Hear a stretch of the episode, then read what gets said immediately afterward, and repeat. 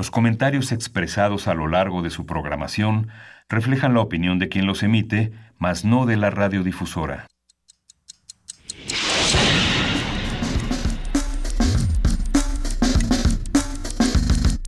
Primer movimiento. El mundo desde la universidad.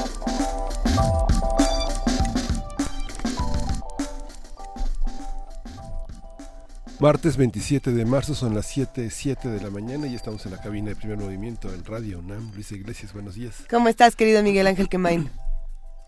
Juana Inés de esa, buenos días. buenos días, querida Buenos Juana días, Luisa Iglesias, te quedó como un pelito de alfalfa aquí atrás. Es a propósito, es completamente a propósito para... ¿Estás recibiendo mensajes del exterior?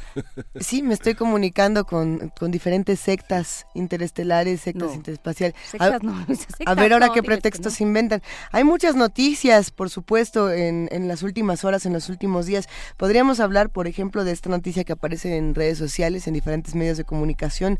Eh, cae supuesto líder de narcomenudistas que operan en CEU, este sujeto, José Alejandro, alias eh, Hugo, el Hugo, presunto distribuidor de droga en CEU. Habrá que ver quién es y si sí es, ahora sí que, si sí es cierto y si no es cierto, pues qué de qué se trata.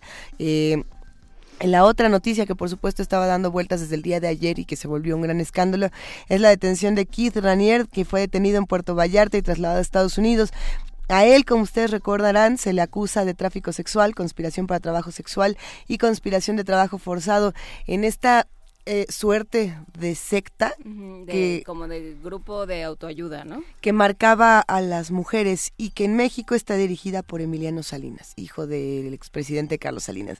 Es un tema interesantísimo, igual de fuerte que todas las noticias que hemos tenido en los últimos días, desde este fin de semana convulso con el asunto de Tamaulipas hasta lo que ocurre hoy, y es martes. Eh, Sí. Todavía bueno. de Tamaulipas sigue habiendo notas, se sigue tratando de dirimir qué fue lo que sucedió, eh, qué pasó, eh, dice la Marina que estaban buscando a un al líder de un cártel, pero en realidad pues eh, lo que lo que sí hay es una familia que murió en- en eso que no sabemos si fue fuego cruzado o qué fue, pero desde luego no- nos deben explicaciones y lo seguiremos platicando, por supuesto que sí, y bueno, pues eh, se antoja Así es.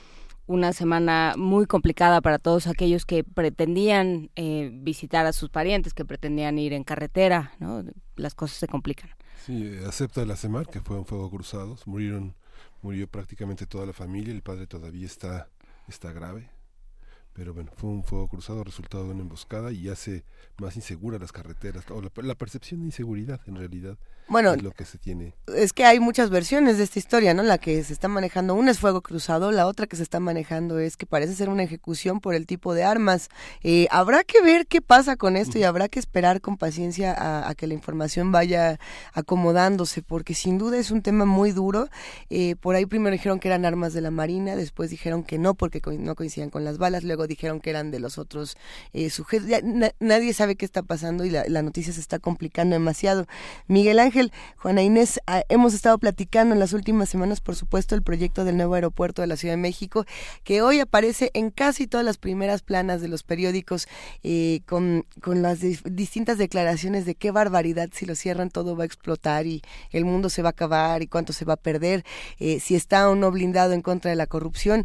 Ahí hay un tema que también habrá que darle seguimiento, sin duda. Sí, sin duda, la- las declaraciones de Federico Patiño sobre las posibles pérdidas, la declaración de MID so- sobre como garante de la construcción del aeropuerto, si él, si él gana las elecciones quedará blindado, y bueno, el llamado de López Obrador que eh, es muy sensato en estos tiempos de que se discuten las cosas, llamar a cuentas, llamar a revisión de los contratos, si no hay corrupción, si no hay un tráfico de influencias, sí, ¿no? Mira, por, por ejemplo, aquí están diciendo la cancelación del aeropuerto, de este nuevo aeropuerto, costaría 120 mil millones de pesos y la pérdida de 70 mil empleos. Eh, sí, ¿cuánto y cuánto perderíamos si si sí se abre? Esa también sería otra que, pregunta. sí, qué pasa con los riesgos medioambientales de los cuales hemos hablado aquí. Pero bueno, eh, también se, se unen Álvarez y Casa, bueno, Álvarez y Casa y su movimiento ahora se, se une al frente, eh, por México al frente, ¿no? A esta coalición eh, en donde están el PAN, el PRD y mm, Hollywood, la raza y, varios más. Eh, pues eh, habría que llamar a cuentas también a Álvarez y Casa, preguntarle qué pasó, ¿no? Si, si, No que no. pues si, dijo en todos lados, incluido en este espacio, que iba por que iba por una opción independiente, que había que eh, plantear las cosas de otra manera, que la sociedad civil, que todo esto, bueno, pues cómo cómo encajamos o nos van nos vamos otra vez a ustedes no han leído Maquiavelo, ¿no? Que ya va a ser como el el ritornelo de esta de esta elección. Le vamos a hablar a Álvarez y Casadigos, es que estaría muy divertido que nos cuente su versión de por qué siempre sí. Podría ser. Y estará más divertido a ver si le creemos. Bueno, eh, hay, que, hay que seguir discutiendo lo que va a pasar el día de hoy aquí en Primer Movimiento. Y si les parece bien, habla, arrancamos hablando de los mitos de alergias estacionales. ¿Tú tienes alergia estacional, Miguel Ángel? ¿Bate? Sí, yo no creía en las alergias, pero sí. Nomás no se acaba.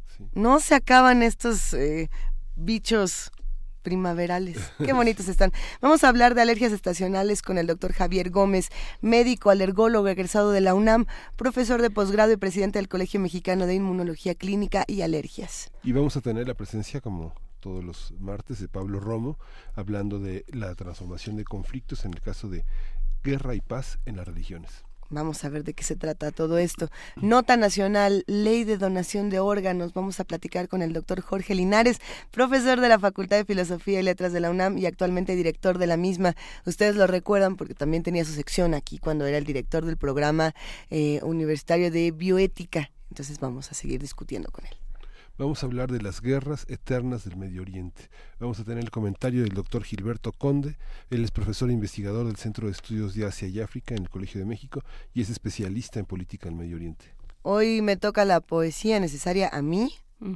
Hijo, no sé, es que yo había pensado que a lo mejor podíamos hacer poesía para niños digo, con eso de que hay muchos pequeñuelos ahí en, en, casa con cara de, ah, qué bonito está tu primer movimiento, papá, bien divertido.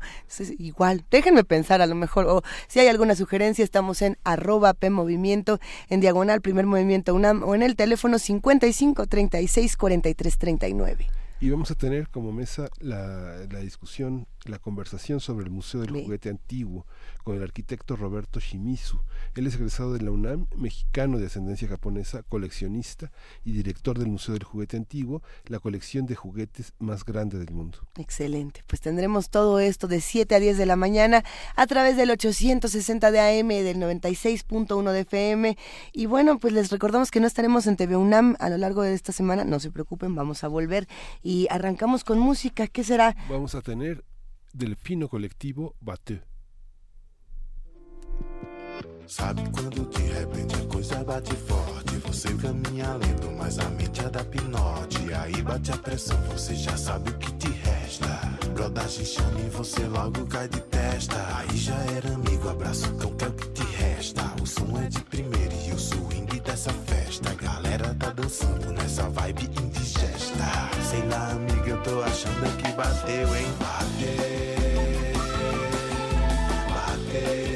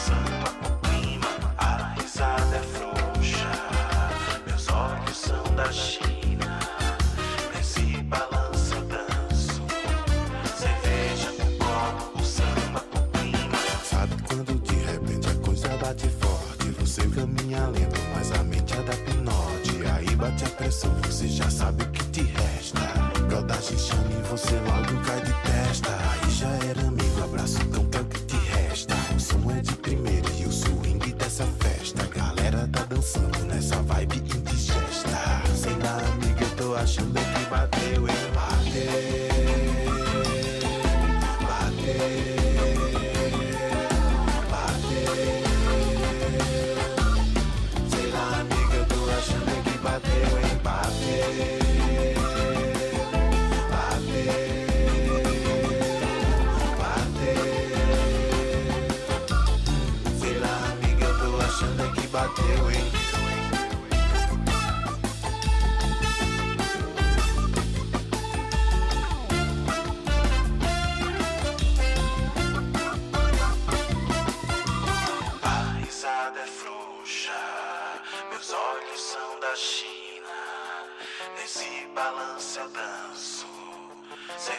o copo, o samba, o clima, a risada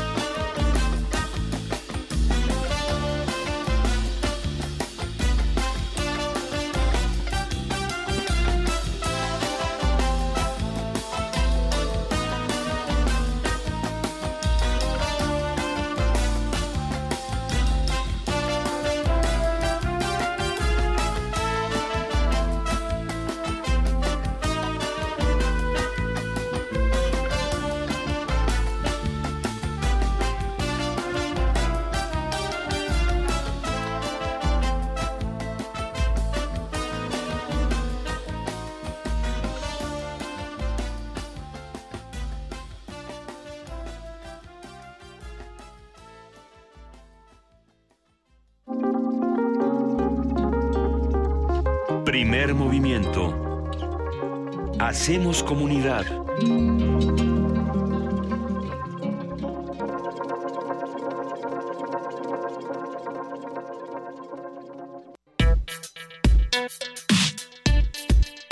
Martes de salud.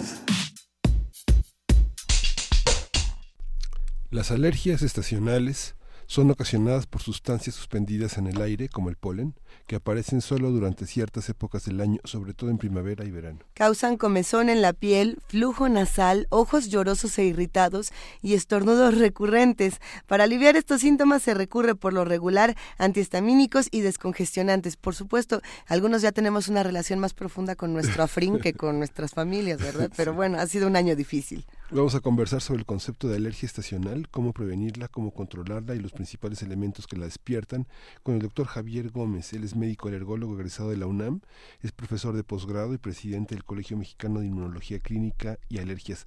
Buenos días, doctor. Gracias por estar con nosotros. Sí, buenos días. Muchas gracias por la invitación. Doctor, cuéntenos, ¿qué son las alergias estacionales? Eh, ¿Por qué son distintas de otro tipo de alergias? ¿Cómo, cómo las podemos diagnosticar? Bueno, la alergia en general es una respuesta exagerada de ciertas cosas que flotan en el aire que respiramos, como mencionaron. Y eh, esta respuesta es una respuesta exagerada hacia pólenes, hacia ácaros, hacia polvo. Y lo que sucede en la alergia estacional es que en cada cambio de estación cambian los pólenes. Entonces hay personas que pueden ser muy sensibles a un polen específico de esa estación y por eso es que se hace muy marcada su sintomatología. Esto no le ocurre a todos los pacientes. Algunos pacientes alérgicos todo el año están enfermos. Eh, ¿Cómo se manifiestan? ¿Cuáles son eh, los síntomas? Bueno, la alergia respiratoria en general se divide en lo que es eh, rinitis alérgica y asma alérgica. Y la las características de la rinitis alérgica es rinorrea, que es flujo nasal importante generalmente todas las mañanas, obstrucción nasal también matutina o, o ve- o nocturna, eh, prurito nasal, mucho comezón y estornudos. Ujú. Y el asma a su vez es la presentación, perdón, la presentación frecuente de sibilancias, tos, despertares nocturnos y que esto se hace cada mes o cada dos meses, más de cinco veces durante un año. Doctor, pero lo que está describiendo es prácticamente lo que hemos vivido, por lo menos muchos de La nosotros. historia de nuestras vidas. Todo el 2017 y lo que va del 2018. Pareciera que estas alergias, entre comillas, estacionales se han vuelto constantes en, en nuestra ciudad. Son estacionarias, ya no estacionales. Pues más o menos. ¿Cómo, cómo está todo esto?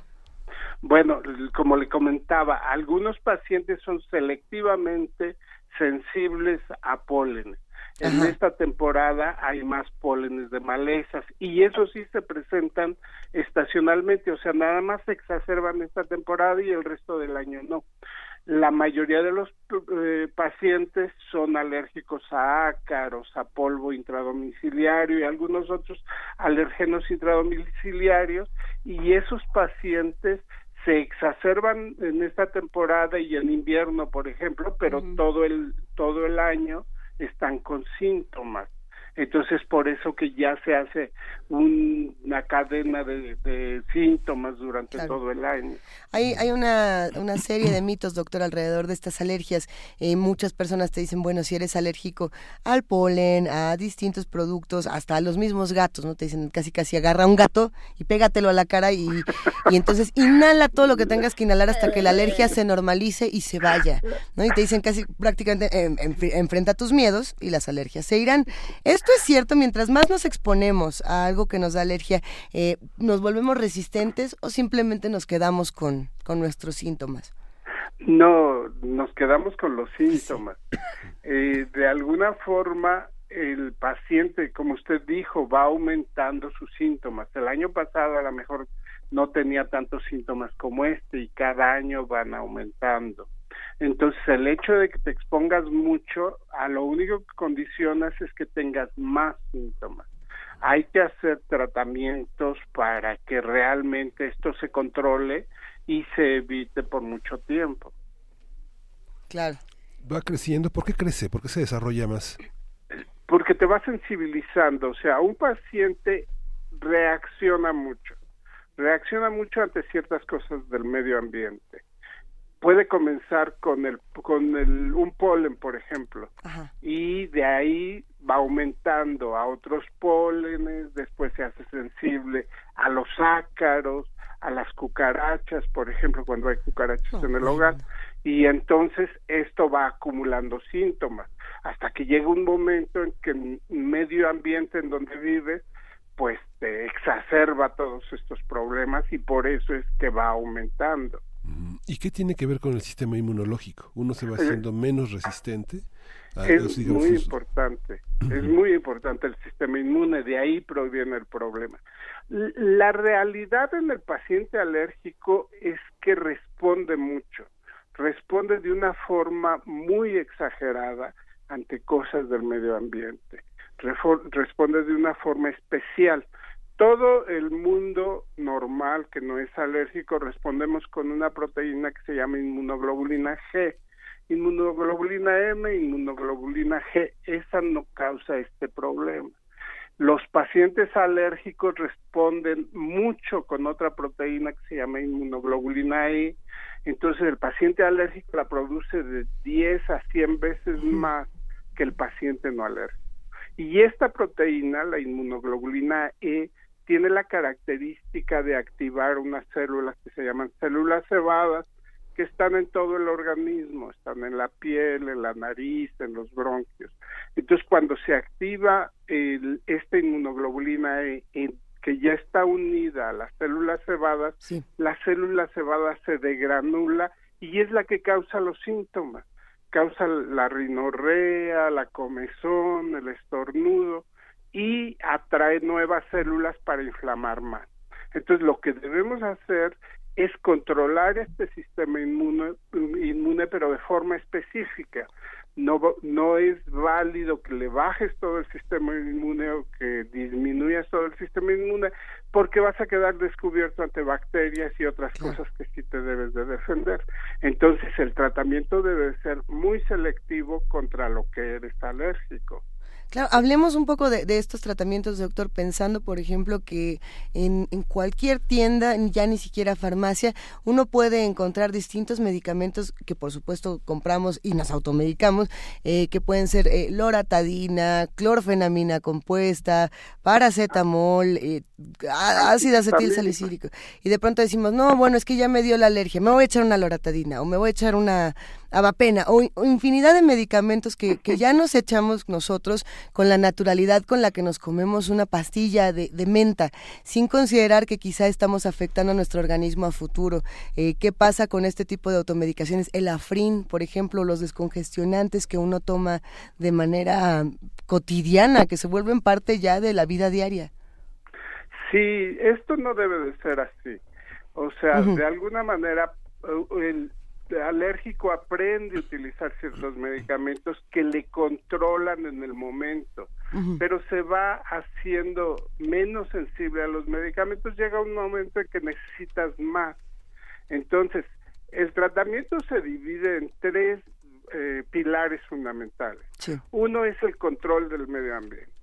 El, el, alérgico siempre debe tener su medio ambiente controlado, debe ser un medio ambiente limpio, con menos polvo, si tiene algunos elementos como cucaracha, eliminarlos y de alguna manera aspirar constantemente para exponerse menos. Así vas a tener menos síntomas. El segundo punto es el tratamiento médico, como usted dice.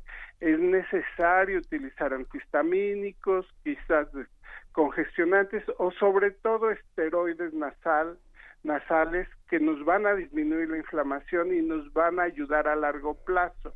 Pero los medicamentos te ayudan mientras los tomes. En el momento que los suspendes, otra vez el problema comienza a exacerbarse. Entonces nosotros los alergólogos tenemos un medio para controlar este problema. ¿Cuál es el medio?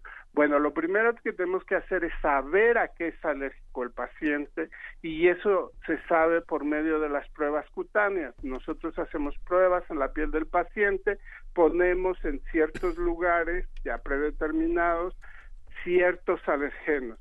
Eh, podemos medir los alergenos más frecuentes, pólenes, ácaros, perro y gato, cucaracha, etcétera.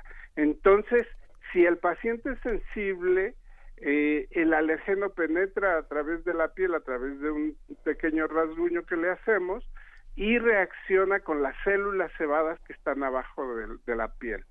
Si ya esa célula cebada tiene la información de que el paciente es alérgico a esa sustancia en especial, ese alergeno, entonces va a ser una roncha y dependiendo del tamaño de la roncha vamos a ver el grado de sensibilización.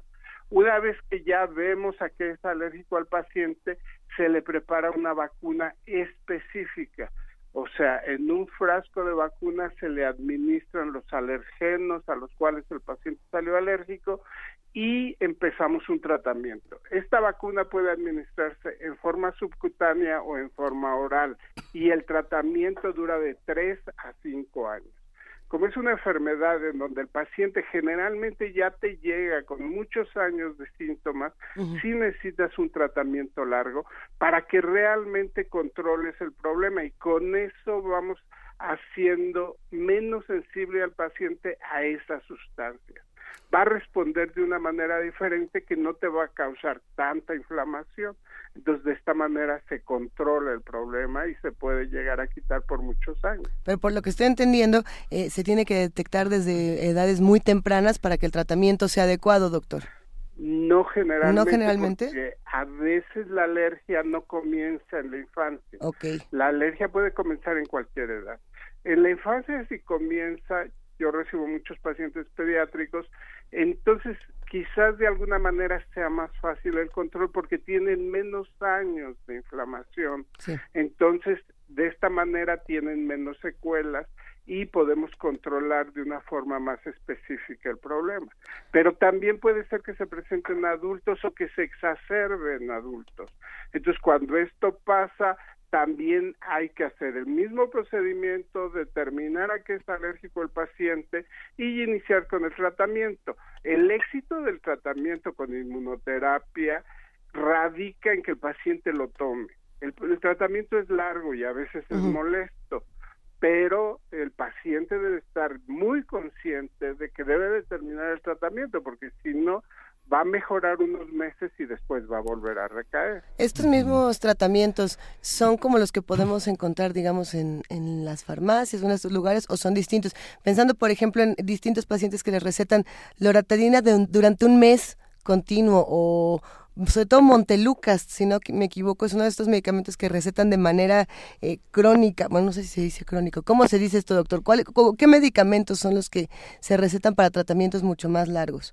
Bueno, en general utilizamos los, los antihistamínicos y de esos hay una gran variedad. Eh, como usted mencionó, hay de primera generación, que es la clorfeniramina y difeniramina y algunos otros que hay en el mercado.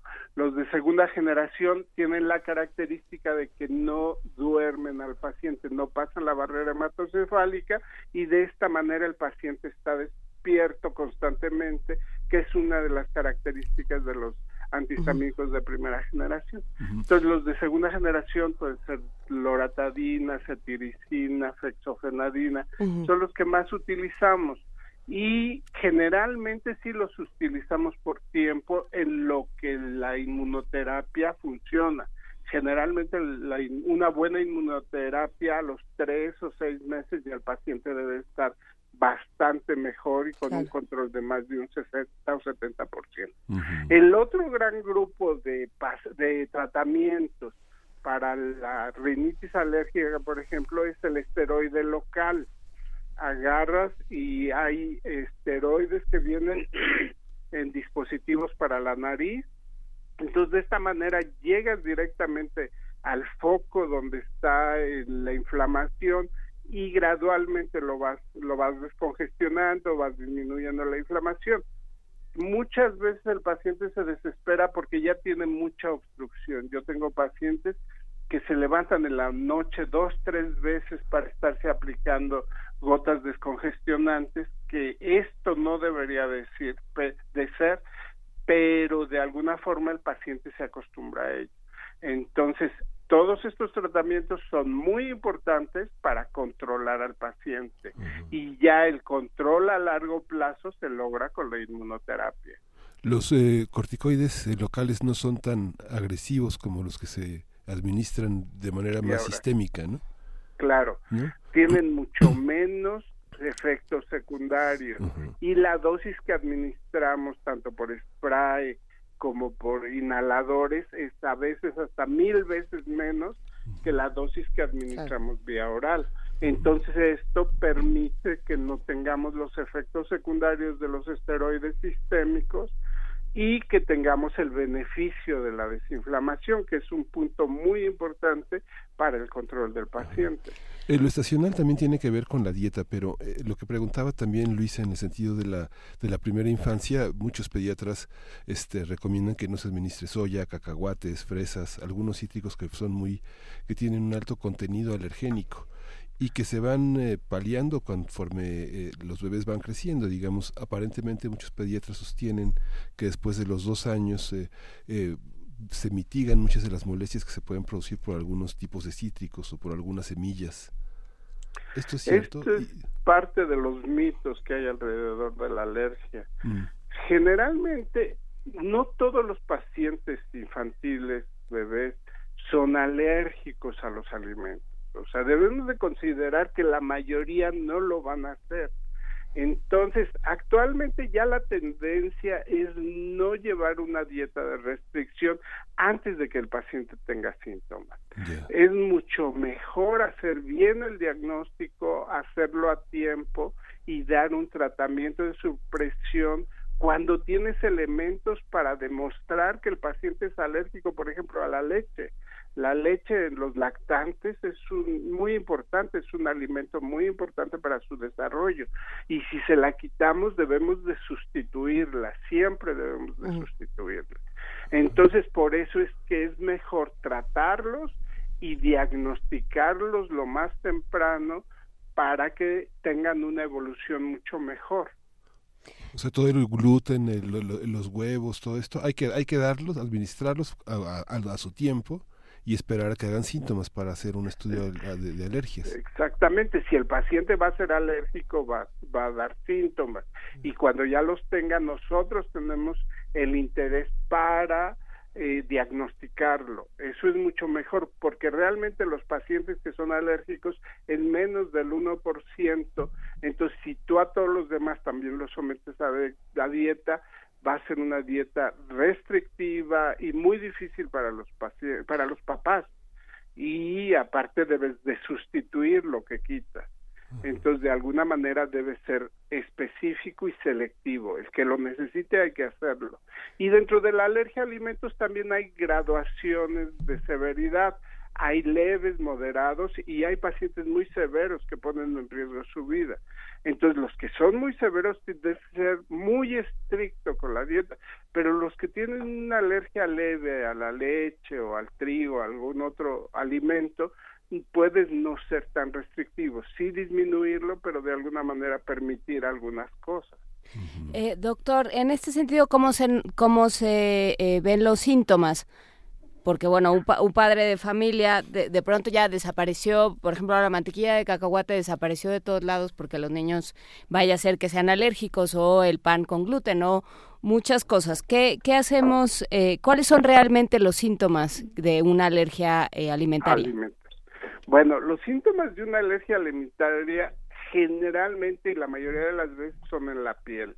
Te va a dar eh, ronchas, te va a dar eczema, que son lesiones que lloran, te va a dar comezón, prurito, resequedad importante, y estamos hablando de los seis meses, ocho meses o el año de edad. Después de eso, también pueden causar síntomas respiratorios. Hay pacientes que tienen rinorrea, estornudos, obstrucción nasal después de comer el alimento. Pero como generalmente siempre tienen estos síntomas los bebés que son enfermos por alergia, entonces no te das cuenta de que el, el alimento le causa esto. Hasta que ya lo estás controlando y ya detectaste que, por ejemplo, es alérgico a la leche o a la caseína y le suspendes el queso y la leche, entonces ya que el paciente está mejor y llegar a tomarlo es cuando el familiar se da cuenta. Eh, entonces, bueno, hay que hay, hay que ponerle atención a los niños, básicamente. Claro, totalmente, eso es fundamental.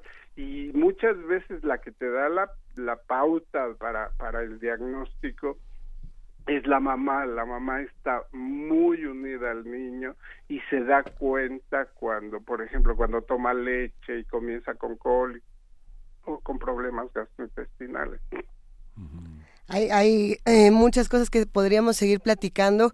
Eh, por supuesto, es, es un tema interesantísimo y es eh, a todos yo creo que nos está empezando a dar comezón y nos está empezando a dar alergia. Pero a ver, por ejemplo, vamos a suponer que ya descubrimos que lo que le causa alergia a nuestro hijo, primo, papá, abuelito, eh, cuate, lo que sea, resulta que es el gatito consentido que tanto queremos. Y no, bueno, a ver qué pasa. Nos tenemos, tenemos no, barnizas, que barnizas al gatito. Y ya. ¿Qué se hace con, con nuestras mascotas o con elementos que no podemos quitar? Por ejemplo, que ya es que yo de mi gato nomás no me voy a deshacer. O no me puedo ir de la Ciudad de México, aun, aun, cuando me dicen que los elementos del polen o del polvo, de lo que sea, van a estar ahí siempre.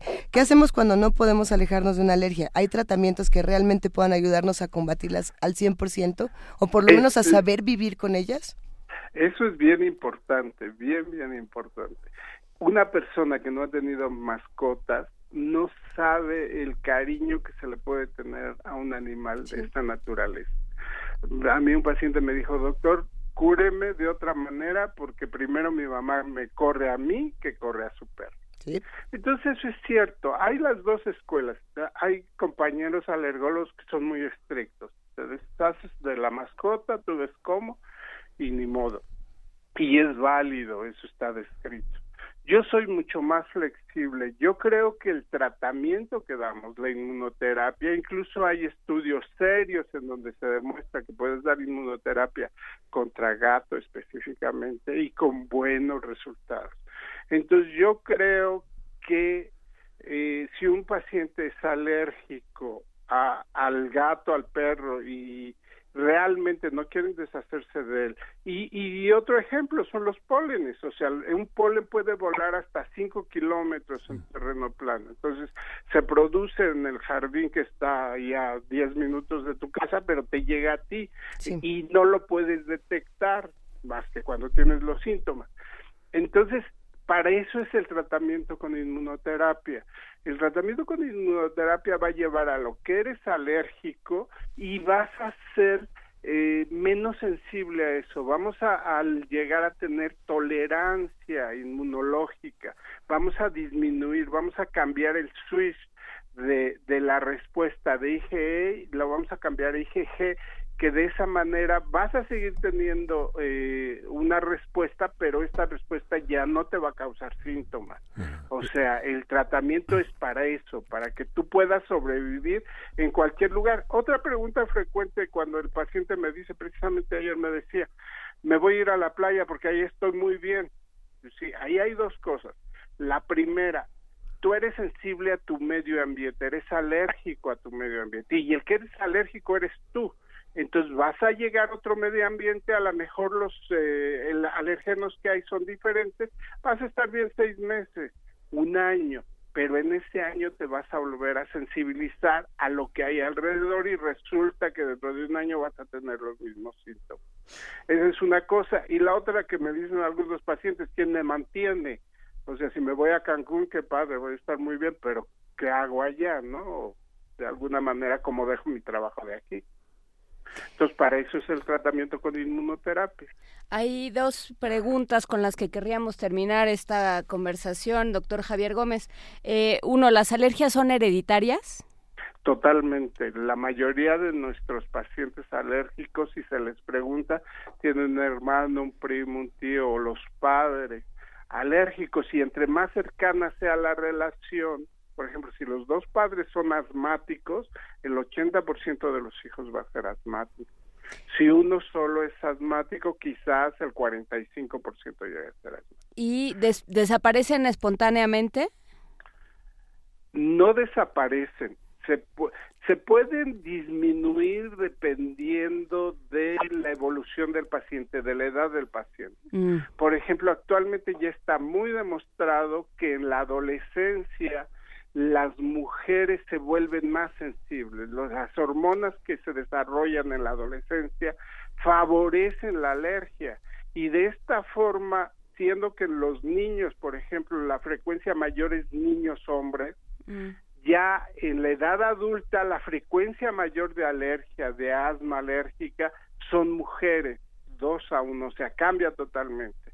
Entonces eso es lo que sucede. Muchas veces en la adolescencia disminuye un poco, pero ya en la edad adulta, si no llevaste un tratamiento con inmunoterapia, se va a volver a presentar.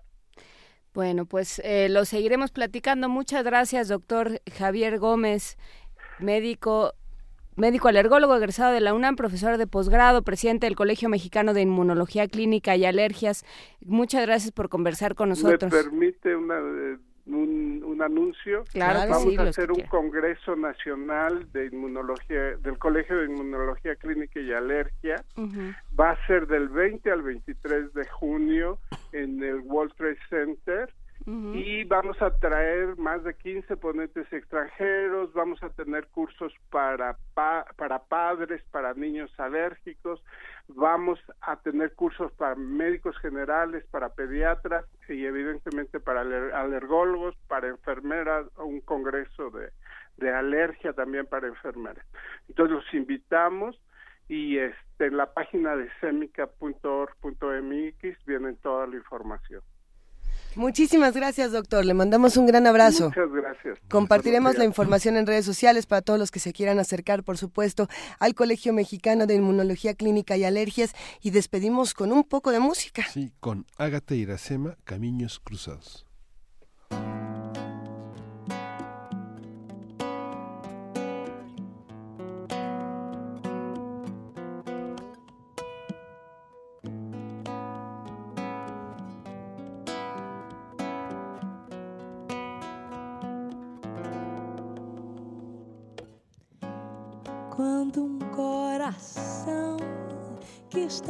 Está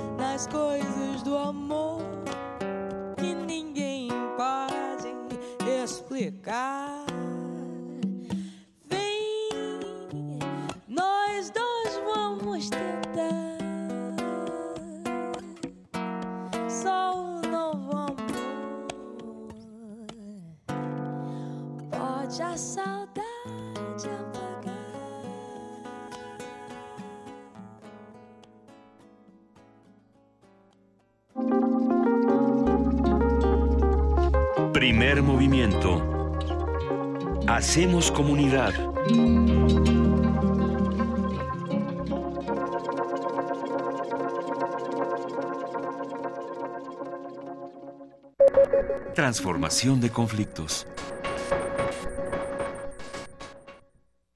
Siete de la mañana con 47 minutos y ya está en la línea Pablo Romo. ¿Cómo estás, Pablo? Buenos días. ¿Qué tal? Muy buenos días. Buenos días a ti y a todo el auditorio. ¿Cómo, eh, ¿Cómo tratamos esto de las religiones y la paz? Que, bueno, en teoría no tendrían que ser dos temas divergentes, pero, pero lo son de pronto. Ciertamente, ciertamente es eh, muy difícil.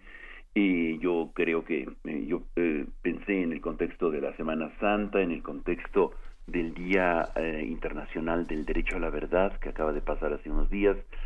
Eh, reflexionaba en torno al tema de, de las religiones, cómo favorecen la paz y cómo también favorecen la guerra, dependiendo de cómo se utilice.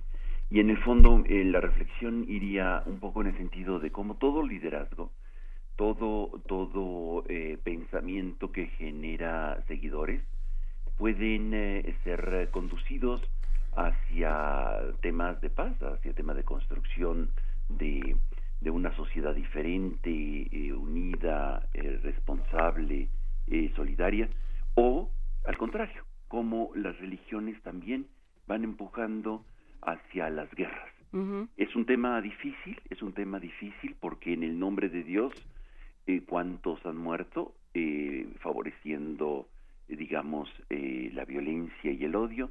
O en el nombre de Dios también, eh, ¿cuántos han generado paz? Y me parece que, y para no siempre eh, subrayar los temas violentos y, tristes, desagradables, quizá valdría la pena evocar eh, hoy em, el tema de las religiones que favorecen eh, la paz y como muchos líderes que son disidentes normalmente de, del conjunto eh, que tiene temor, que tiene miedo a perder el status quo de poder y de liderazgo, eh, pero estas disidencias son emblemáticas en todas las religiones, van a ir generando eh, eh, momentos y expresiones muy importantes de paz, ¿no? En el nombre de, digamos, de, de, de su fe y de su creencia, por ejemplo, Gandhi va a movilizar a la India para su independencia, o Desmond Tutu, eh, que va a ser un personaje muy importante para eh, contrarrestar eh, los que en el nombre de Dios discriminaban y generaban el aparte. Y creo que este valdría la pena para nuestro auditorio pues recordar a alguien tan importante como eh, Monseñor Romero, que el día 24 de marzo fue eh, asesinado eh, y que las Naciones Unidas generan el Día Internacional del Derecho a, a la Verdad, que es eh, eh, que es emblemático en el nombre porque porque es un disidente, digamos, de, de la Iglesia frente a un, eh, un momento en el que el Vaticano, pues, eh, prácticamente no lo reconocía y lo desconocía. Eh, Monseñor Romero fue asesinado y fue eh, eh, en el, eh, por su discurso que no es, y esto es importante, no es nuevamente un llamado de, de las religiones, vemos estos líderes eh, religiosos, no llaman hacia, hacia una pasividad, no llaman hacia una poner la otra mejilla, ¿no? Que muchas veces se caricaturiza o se genera una, un estereotipo muy torpe de crear paz. Y creo que lo que, por ejemplo, Monseñor Romero hace, va a hacer un llamado a la disidencia y un llamado a la desobediencia. Y de hecho, el último discurso de Monseñor Romero antes de ser asesinado es justamente un llamado a las Fuerzas Armadas a no obedecer las órdenes que eh, llevan a la muerte. Es muy fuerte, porque en el nombre de, de, su fe, Monseñor Romero va a, pedir la disidencia y la desobediencia civil, no a los, no al, conjunto de la población uh, en general, sino directamente a los militares.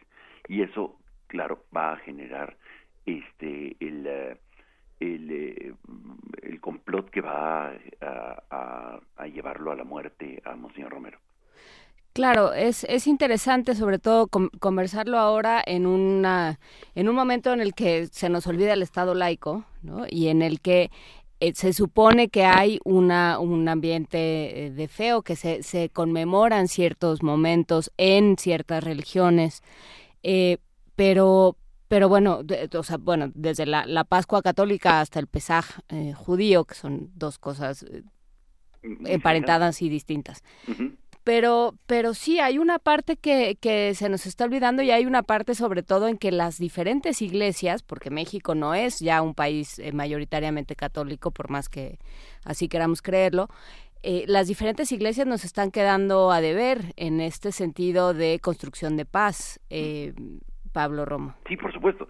Y, yo creo que yo creo que eh, así como las universidades las iglesias también están llamadas a este a tener un papel mucho más protagónico de, de paz y, y, de, y, de llamados mucho más contundentes mucho más este eh, claros en favor de, de una construcción estructural de la paz no solamente de la no violencia inmediata sino de la violencia estructural. Y, y que en el nombre de este, la división o el no entrar en política o el no entrar en temas fuera de los de la fe, y pueden quedarse muy arrinconados en las sinagogas, en las mezquitas o en las iglesias o en los templos eh, los cristianos, ¿no?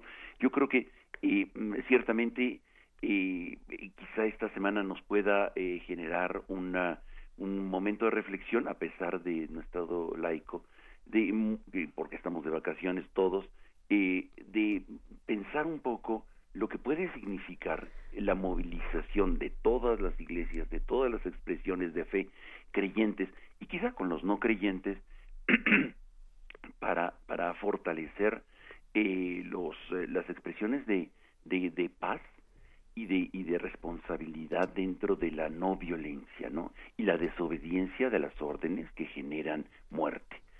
Creo que eh, este, en este contexto de, del tema del Día Internacional de la Verdad y de esta semana en la que nos llama a una, a una reflexión de un cambio de vida, creo que si creyentes o no creyentes, estamos llamados a construir la paz en función de una tolerancia por el otro, un respeto por el otro, pero también una paz que, que, que genere estructuralmente eh, sus raíces en función de, de la verdad. Creo que esto me gustaría que, que quedara como, como tema.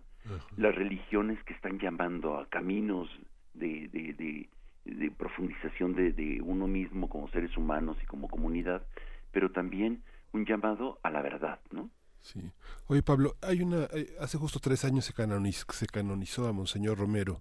Eh, fue prácticamente una de las eh, una de las aperturas que el Papa Francisco hizo al inicio de su pontificado. Justamente fue un tema detenido durante muchísimos años, desde su muerte en 1980, justamente por este debate entre lo político y lo religioso. Finalmente, eh, Francisco logró que se canonizara a partir de que se consideró un odio religioso, in odius fidei, que es como califica el Vaticano estas, estas cuestiones religiosas. ¿Tú, ¿Tú qué piensas? Porque finalmente sigue siendo un emblema de cierta disidencia y de ciertos este, elementos que se conservan todavía en Centroamérica, particularmente en El Salvador y Nicaragua, sobre la teología de la liberación, que fue la principal oposición en el Vaticano para que se canonizara y que hoy con los gobiernos de derecha que han prácticamente tenido El Salvador, pues la Iglesia se ha fortalecido opacando toda esta visión pastoral de, la participación social y, y, de la gente de izquierda, de la gente más pobre. Eh, mira, yo creo que es muy interesante. Una precisión nada más, este, lo beatificó. Lo beatificó, lo beatificó, lo, lo, va a canonizar muy pronto. Eh, Francisco creo que eh, em, en unos eh, en unas semanas va a estar va a hacer esta canonización y es muy interesante ciertamente porque mm, digamos eh, no era tanto una situación de, de izquierda o de derecha sino era un, un asunto de una rebelión de un pueblo en El Salvador frente a una dictadura. Y en ese momento la iglesia podía quedarse callado como fue el caso de Nicaragua en donde el cardenal, eh, eh, eh, no recuerdo su nombre, el cardenal de Nicaragua, mantiene silencio, Obando me parece, este, mientras que en, en El Salvador habla y este y dice claramente sobre el tema de, de, la no violencia, sobre el tema de del diálogo, sobre el tema de buscar una paz estructural eh, etcétera. No, yo creo que em, eh, las actitudes de los líderes religiosos en diferentes países que hemos visto donde hay rebeliones frente a dictaduras, frente a situaciones de violencia estructural, este, em, eh, son diversos y, y, la manera de actuar eh, a veces es un silencio muy cómplice, muy muy favorable al status quo y en otros momentos, Miguel, este pues va a hacer una disidencia y eso genera mucho ruido, sobre todo en el en el estatus y en el poder y genera una situación de inestabilidad y de desconcierto porque normalmente normalmente las religiones acuerpan los status quo del poder. Pero cuando hay eh, expresiones como la de Monsignor Romero o como la de insisto Gandhi Desmond Tutu estos líderes o el este eh, que, que, están diciendo no a la violencia o por ejemplo estos eh, em, rabinos por la paz que están eh, diciendo no a los muros con con Palestina son muy interesantes son expresiones de, disidencia que van a, a, provocar gran desconcierto en el poder. Y normalmente el Vaticano en el caso de los católicos genera siempre una gran distancia no hay que recordar a Juan Pablo II este, señalando con el dedo este a, Ernesto Cardenal, por ejemplo, ¿no? Eh, o, eh, o recriminando eh, el llamado, porque bueno, la visión desde el poder y sobre todo desde la historia de Juan Pablo II, pues es muy muy diferente, viene de una situación en donde Rusia invade Polonia, impone un régimen comunista y, segrega a los que creen a una situación muy muy marginal y muy eh, perseguida finalmente. Sí, pues yo creo que con esa reflexión nos quedamos, Pablo. Estamos al, al, borde de las nueve y te agradecemos muchísimo esta participación, sobre todo en este contexto de la Semana Mayor. Muchísimas gracias, que estén muy bien. Un saludo y un abrazo. Hasta pronto. Que resucites, Pablo Romo. y nos Primer movimiento.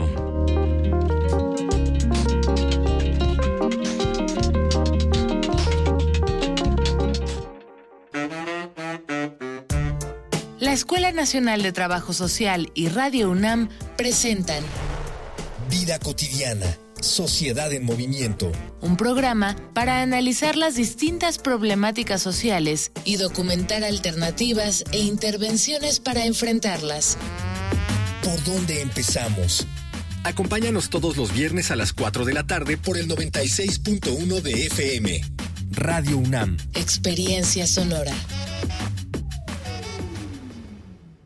Yo sí quiero un México sin influyentismo, sin corrupción y sin impunidad. Donde se genere riqueza, haya trabajo y prosperidad para todos. Lo quiero yo. Lo queremos todos.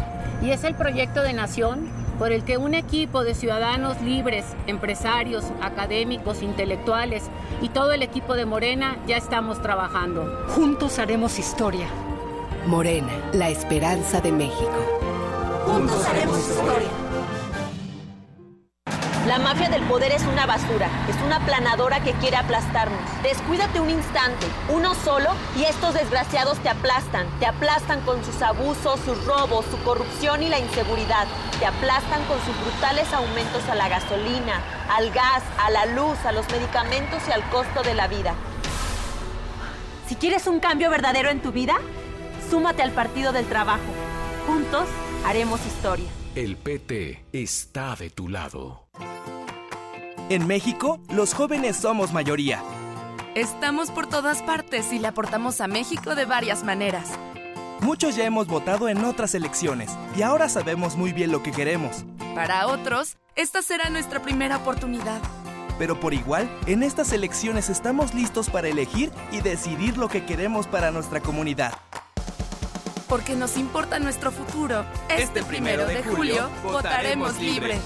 INE. Porque seguimos construyendo igualdad. Sintonízanos en nuestra segunda temporada. Escuchar y escucharnos. El espacio en el que cabemos todas y todos. El espacio para hablar libremente de género. Un programa de Radio UNAM y el Centro de Investigaciones y Estudios de Género. Todos los miércoles a las 10.30 por el 96.1 de FM. Radio UNAM. Experiencia sonora.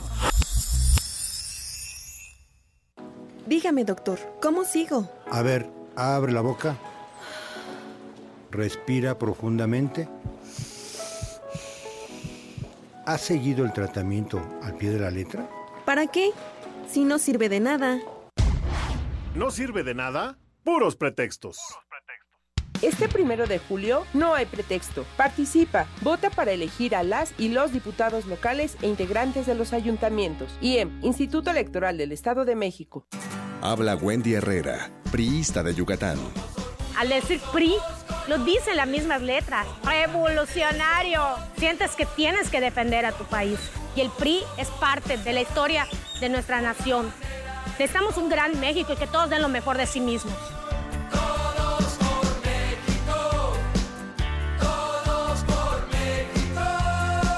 Orgullo del PRI está en su gente. No lo olvides. Yo prometo en mis primeros meses de gobierno... Es momento que los políticos guarden silencio. Y hablen los ciudadanos. Estoy cansada de sentirme amenazada por el simple hecho de ser mujer.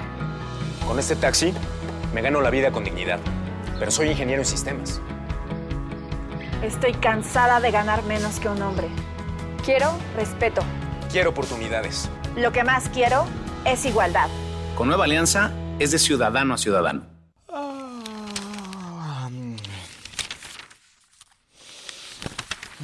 ¿Cansado de leer las mismas noticias una y otra vez?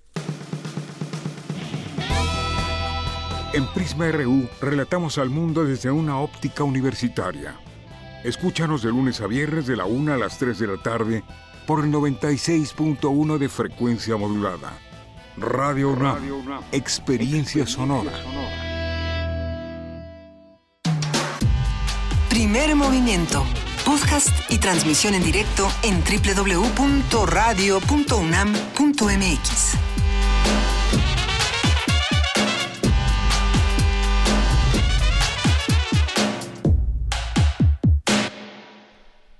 Son las 8 de la mañana con 5 minutos. Hoy es martes 27 de marzo y estamos aquí en esta segunda hora de primer movimiento discutiendo cosas fuera del aire como siempre que nos sacan buenas carcajadas y que nos ponen a reflexionar y nos ponen a, a tratar de, de, de pues de discutir otros otros temas de manera distinta, querida Juana Inés.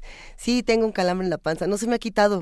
Si alguien, si algún radio escucha sabe. Pues se tira la- así como un gatito. No sé qué está pasando, no puedo, de verdad, otro día les platicaré cómo estuvo, nunca me había pasado algo así. Estará para un martes de mito.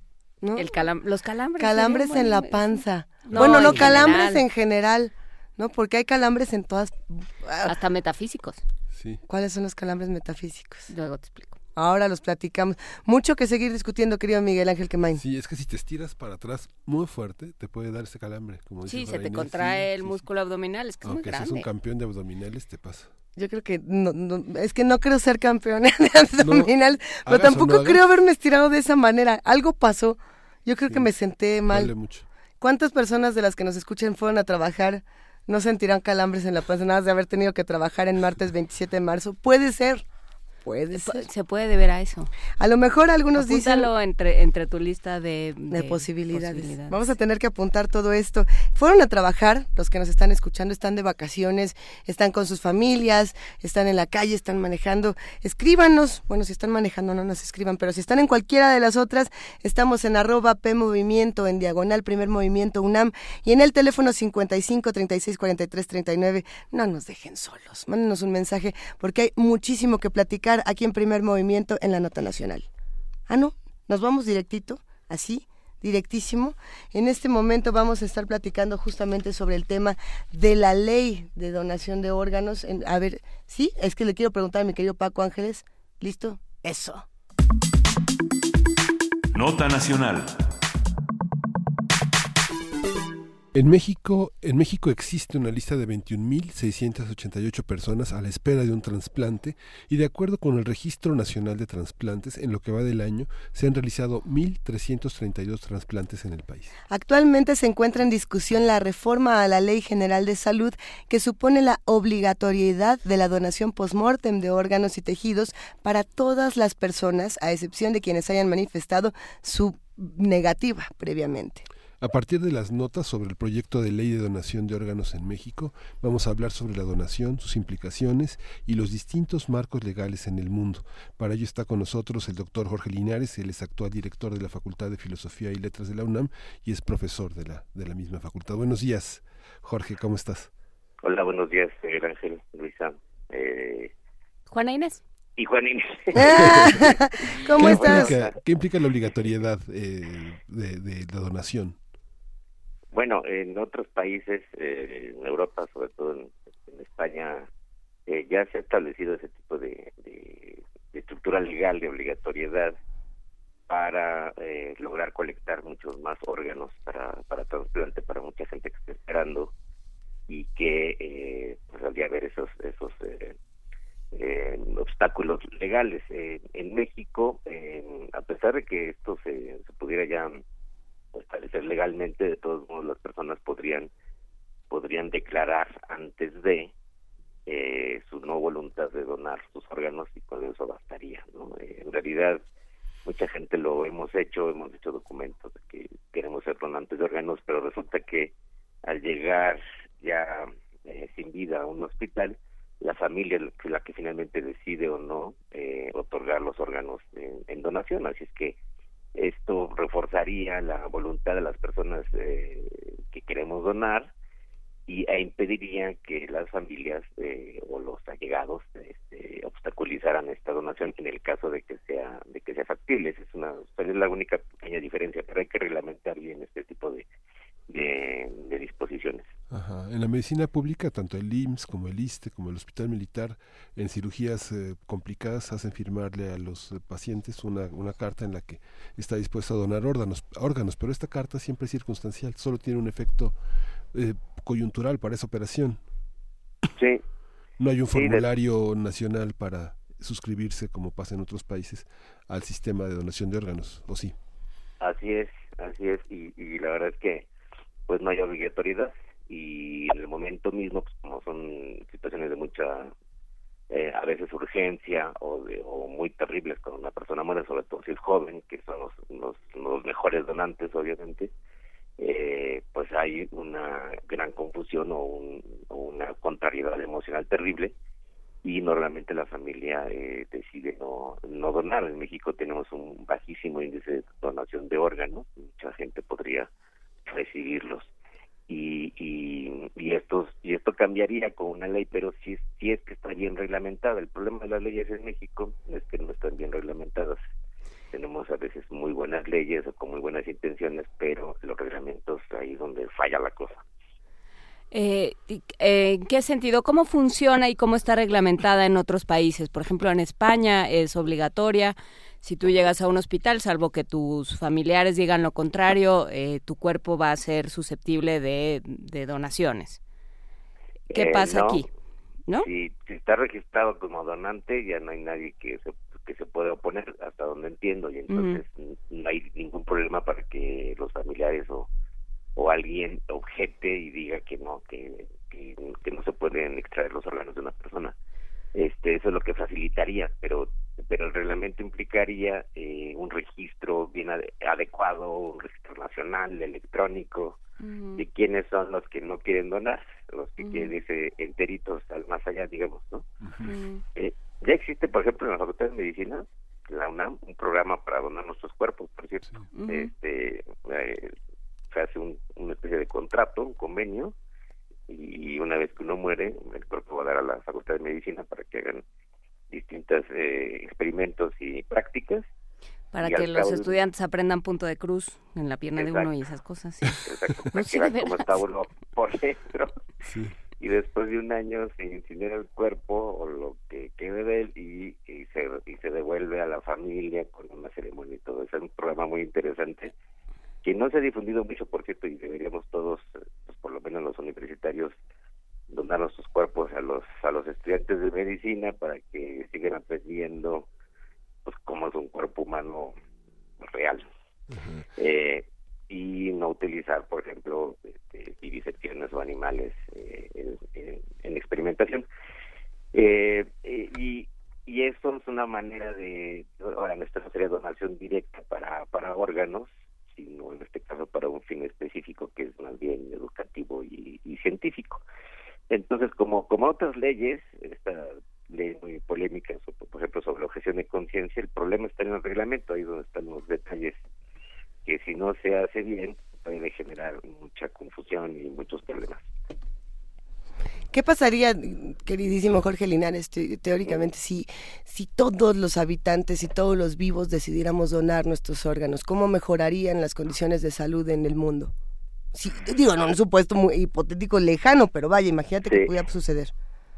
Bueno, pues mientras no tengamos un, avance biotecnológico que permita producir órganos de manera, digamos, técnica eh, o artificial, pues serán, seguirán siendo necesarios órganos de donación. Ahora, sabemos bien que es muy complicado porque no solamente la persona tiene que haber muerto recientemente, los órganos duran unas cuantas horas y depende también de la de la edad de la persona, este y desde luego la compatibilidad eh, entre el donante y el receptor.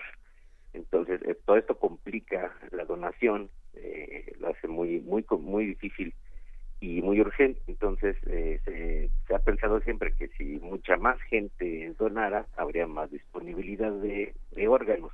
Eso se ha ido comprobando, por ejemplo, en, España, si tienen un índice mucho más alto de, donación y de éxito en, las, los trasplantes.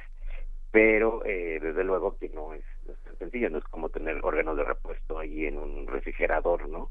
este el asunto se complica muchísimo por la compatibilidad, por la distancia. Por ejemplo, imagínense que alguien muere en Sonora y resulta que sí es compatible su corazón con alguien que está en Mérida, ¿no? eh, llevarlo es complicadísimo, aunque tardaría unas cuantas horas y podría hacerse. Eh, no existe en México un sistema, eh, digamos, con los recursos suficientes como para lograr esto de manera eficiente. Eh, a una de las instituciones públicas más, más grandes habría que destinar más recursos, programas especiales y todo esto. Y desde luego que eh, pasa por toda una campaña de, concientización, como se suele decir, para que la gente eh, esté consciente de que, sobre todo si un familiar joven muere normalmente en accidentes, que es terrible, es dolorosísimo, pues una manera de, de, de, digamos, retribuir algo al resto de la comunidad es donar alguno de los órganos que eh, puedan ser compatibles o que estén en buen estado, obviamente. Eh, sin embargo, bueno, a pesar de, la ley y de que todavía no existe y que hay que reglamentarla, uno sí puede eh, establecerse como, como donante, que era lo que decías al principio, Jorge Linares. pero si, si no hay una obligatoriedad, o sea, eh, la verdad es que no es muy operativo, uno puede traer un papelito y la cartera, por ejemplo, y pues no es no es obligatorio para nadie, no tiene una condición legal y un familiar puede decir, pues no, eso no, no, él habrá decidido lo cual, pero nosotros decimos que no. Normalmente los médicos en caso a la familia, ¿no? Ahí entran también consideraciones de tipo religioso, ¿no? Sí. Seguramente, eh, pues sí, eh, muchos piensan que necesitan estar enteritos para... Para el juicio final. Bueno, Juan Pablo II... ¿Qué cuentas va a entregar uno de por sí? Ya salimos a deber. No, Juan Pablo II pues en el 2000 y Benedicto en el 2008 señalaron que era un acto de caridad, que debía ser gratuito y tenía que tener unas consideraciones éticas de este de que no, no hubiera coerción y de que no hubiera un riesgo para la persona que lo hace y la gratuidad del acto, ¿no? Y lo considera como un tipo, entre comillas, particular de caridad. Eh, la Iglesia Católica. Ese es un tema importante, al margen de, de las consideraciones eh, religiosas, el, tráfico de órganos que se genera cuando no lo tienes bien regulado. Sí, fíjense que, que sí, o sea, siempre se ha considerado, al menos en los países occidentales, eh, el, el altruismo básico y la gratuidad de las de las donaciones, pero se ha discutido mucho si, si, en verdad podría establecerse siempre de manera gratuita o si no no tendría ah, en algún caso validez de que alguien dijera bueno yo yo dono mi mi riñón por tanto dinero no eh, de todos modos hay hay tráfico desde luego y hay, hay bandas criminales incluso que se dedican a ello eh, secuestrando niños y adolescentes. Esto esto sí ha sucedido no está no está bien documentado pero no son mitos.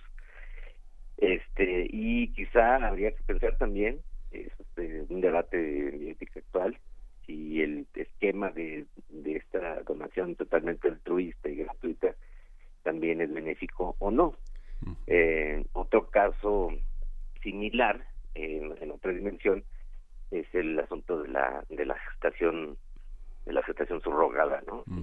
si, se puede tratar un contrato para que una mujer geste y dé a luz el hijo de otra, ¿no? Y en algunos países ya se ha permitido, en México se está eh, proponiendo en Tabasco, y eh, como siempre en estos casos la falta de regulación adecuada con reglamentos precisos y claros y las, las estructuras institucionales eh, correspondientes hacen la diferencia entre este tipo de, leyes, ¿no? A veces pueden ser buenas ideas, a veces no tan buenas, pero el, lo fino, ahora sí que eh, en el detalle está la diferencia de cómo se operan estos procesos. Así es que habrá que esperar estas modificaciones a la ley de salud, si de veras podrán eh, derivarse en reglamentos eh, que sean operativos, que estén bien redactados y que las instituciones estén preparadas para para atenderlo, ¿no? Claro. En Argentina se, se aprobó porque se logró meter en cintura a las aseguradoras y entró como parte de una norma de salud que las, que las personas que están en procesos de fertilidad pudieran subrogar un vientre. En México las aseguradoras lo impiden, como muchos tratamientos de la fertilidad que no son sujetos de, de seguros eh, de gastos médicos mayores, ¿no? Así es, si no se, no se consideran en las, en las primas. Igual, que los seguros médicos eh, seguramente nos, nos han eh, pagado los trasplantes y que yo me acuerde. Eh, y normalmente son caros y son muy difíciles. Entonces, eh, ciertamente puede aumentar mucho el número de, de, trasplantes efectivos con una disposición así de obligatoriedad tácita, como se dice, eh, y con un registro adecuado de quienes no quieren donar por X o razones, simplemente por porque no. Eh, pero eh, el asunto es que habrá que también cuestionar qué tanto están preparadas las instituciones eh, hospitalarias, sobre todo las públicas. No hablemos de los grandes hospitales de tercer nivel, sino incluso clínicas u hospitales de, de segundo nivel, que tanto están preparados en el país para, para hacer donaciones, digo, para hacer trasplantes de donaciones. Entonces, tenemos que avanzar al mismo tiempo en las dos cosas, ¿no? Este, preparar todo un marco social de la donación y un marco institucional para para mejorar la, eh, los procedimientos de trasplantes y en efecto beneficiar a más personas. La idea es que, más personas se beneficiaran año con año eh, recibiendo estas donaciones. Fíjate que llamó mucho la atención a principios de mes una, una una noticia que circuló en, en Holanda que en cuanto se dio a conocer la ley de trasplantes, se fueron a amparar miles de holandeses, ¿no? Y apareció una estadística muy interesante, que todo el mundo dona todo menos córneas y piel. Es una estadística extraña. No me imagino por qué no donan la piel. ¿Qué tal que hacen un tambor? o las córneas. Unos guarachitos, a ver. Sí, es algo... O la gente se, se, sentirá desollada o algo así. Sí, y eso de perder la vista más allá puede ser problemático, pero la verdad es que es de lo más fácil las córneas y la piel. Y la piel, pero... De hecho... Sí, y es el órgano más grande, la piel. Sí, de hecho se puede se podría donar eh, en vida piel y, se ha hecho, ¿no? Este, eh, la donación la donación no cadavérica, esta es la que puede ser este, también debe ser también regulada adecuadamente, es donde les digo que podría haber una discusión de si eh, debería o no ser aceptado que en algunos casos si existiera un contrato de compra-venta. Sí, ahí entra eh, la posibilidad del individuo de decidir sobre su cuerpo. Esto que hemos platicado contigo de muchas formas, tanto en la presencia de la sal en las de saleros en los en los restaurantes como en muchos otros temas, ¿no? La posibilidad del individuo de decidir eh, independientemente de lo que diga el Estado. Sí. Sí.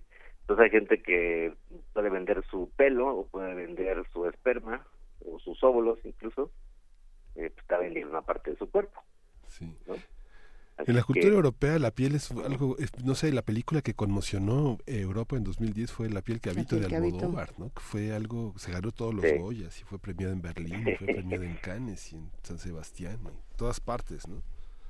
Así es, y, y pues sí, podríamos donar eh, partes de ahora, hacemos donaciones tácitas cuando entregamos muestras de sangre o de, o de cualquier de nuestros tejidos y eso puede puede usarse actualmente para cualquier otra cosa ¿no? incluso nos podrían clonar si fuera si fuera el caso sin nuestro consentimiento.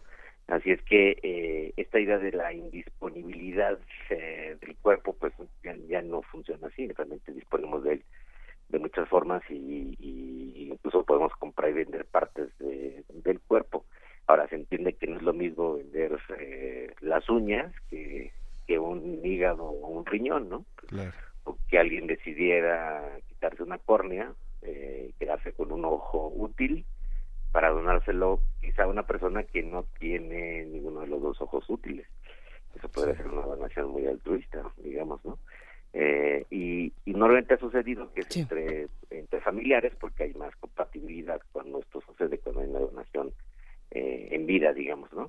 Eh, entonces, esto ofrece otro tipo de, problemas, desde luego, pero por lo pronto la, obligatoriedad de donar una vez que una persona ha muerto eh, podría, sí podría aumentar el número de, de trasplantes efectivos. Eh, están mandando algunos mensajes, queridísimo Jorge Linares, y por aquí Elvis manda uno que dice, de, a ver, de donación a clonación, prefiero clonación. Eh, hablábamos en, ocasiones anteriores eh, justamente contigo de los beneficios, pero también de los daños que tiene la clonación, no solamente de, la parte legal que tiene que ver con los humanos, sino de otros ejercicios de clonación que se han hecho, por supuesto, en, en el mundo de, de, los pequeños monos que, se, que fueron clonados, del mono que fue clonado, de, por ejemplo, esta noticia que salió ayer de si el rinoceronte blanco iba a ser clonado o no para volverlos a encontrar. Hay hay, una serie de, desventajas eh, biológicas, genéticas que uno encuentra en la clonación, pero de todas maneras, pues el tema se queda ahí. Sí, todavía no es, eh, bueno, no, es una técnica muy bien desarrollada, es muy complicada, entonces para clonación humana, pues yo, nadie lo, lo estaría intentando y seguramente se van a mantener las prohibiciones. Ahora, si es posible, se podría pensar en, en el futuro próximo procedimiento de biología sintética para construir órganos mediante clonación. Pero todavía no está eh, preparada esa, esa técnica no se, ha logrado digamos eh, transformar el genoma de, bacterias y se podría eh, como dicen los biotecnólogos desarmar literalmente un órgano y rearmarlo con otro genoma en el caso de una, de una donación eso sería más, más interesante y un avance tecnocientífico más importante o incluso de, otros animales. Eh, imagínense tomar el, no sé, el riñón de un cerdito y, y, y refuncionalizarlo con el genoma de la persona adecuada para que no hubiera rechazo y eso sería un xenotrasplante que podría funcionar en principio. Entonces, hay, hay otras posibilidades, pero aún no están preparadas las técnicas como para como para lograrlo efectivamente, aunque se sigue investigando. Eso eliminaría la posibilidad, estos sean verdaderos eh, artefactos, órganos artificiales, eh, eliminaría la, la necesidad, más bien, de utilizar los órganos de personas muertas o vivas. Pues hasta aquí nos quedaremos esta mañana, queridísimo Jorge Linares, actual director de la Facultad de Filosofía y Letras de la UNAM. Te mandamos un gran abrazo de parte de todo el equipo de Primer Movimiento y de los que hacen comunidad con nosotros. Gracias, igualmente, que lo pasen muy bien. Escuchamos próximamente Juan Inés, Luisa y... Miguel Ángel. Miguel Ángel, venga, Jorge. Adiós, Muy bien, Jorge. qué tranquilidad. Que te vaya muy bien, que resucites durante esta semana. Espero. Hasta luego. Vamos a estudiar, vamos a estudiar, vamos a escuchar de Hens Leckman, Sipping on the Sweet Nectar.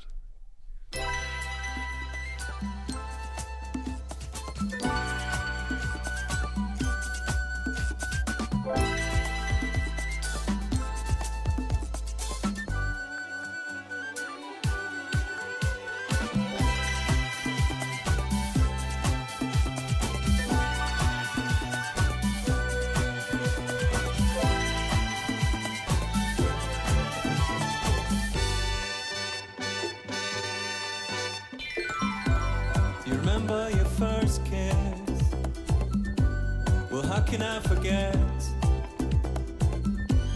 My hands still shiver from the very thought of it.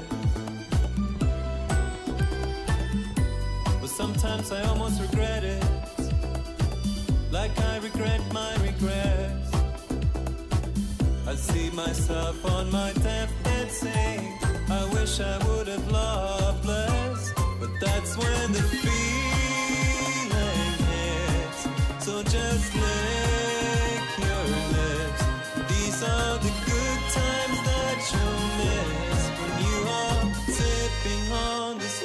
nectar of your memories. Just take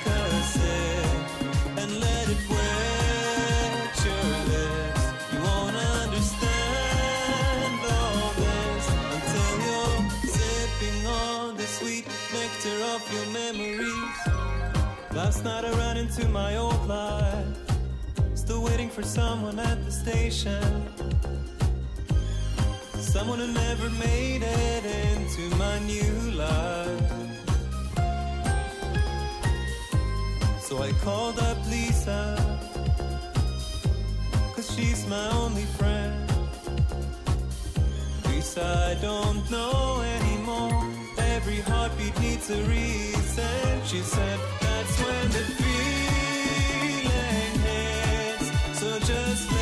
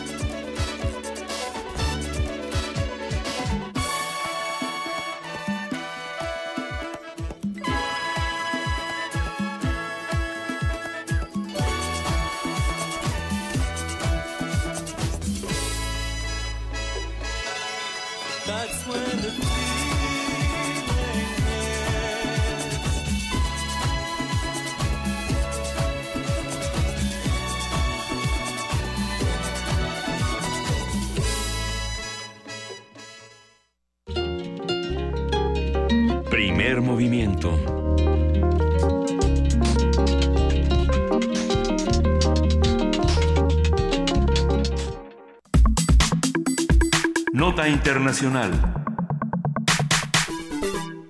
Hace varias décadas, la, región del Medio Oriente ha sido escenario de conflictos bélicos. Las diferencias religiosas y políticas, la posición geográfica y la riqueza de yacimientos de petróleo originaron guerras que han dejado millones de muertos, heridos y desplazados. Tan solo en este mes se cumplieron 15 años de la invasión a Irak, 7 del conflicto en Siria y 3 de la guerra en Yemen. Y se mantienen latentes los conflictos en Afganistán, así como entre países, perdón, entre palestinos e israelíes, además de la presencia de diversos grupos identificados como terroristas, entre ellos Daesh o Estado Islámico.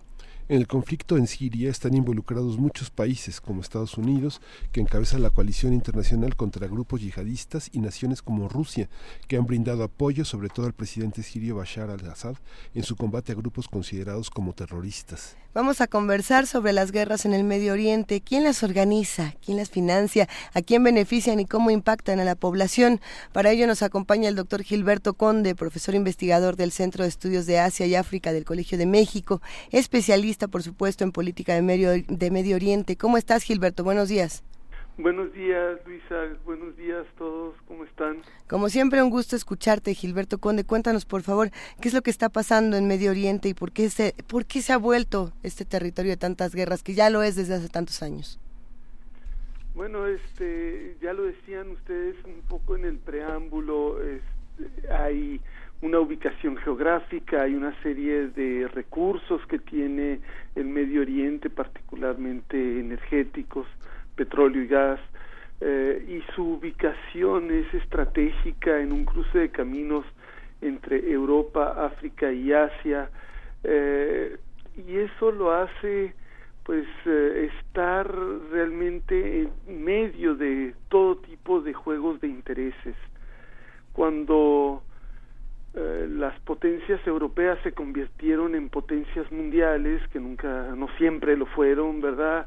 antes del capitalismo moderno era particularmente el Medio Oriente era una de las regiones del mundo o fue durante algún tiempo una de las regiones más activas eh, económicamente, culturalmente, eh, socialmente, eh, religiosamente del mundo y pero después a partir del siglo XVI el con el descubrimiento de América, Europa empezó a hacerse, a fortalecerse, hasta llegar un momento en el que se inventó una nueva forma de capitalismo, el capitalismo industrial,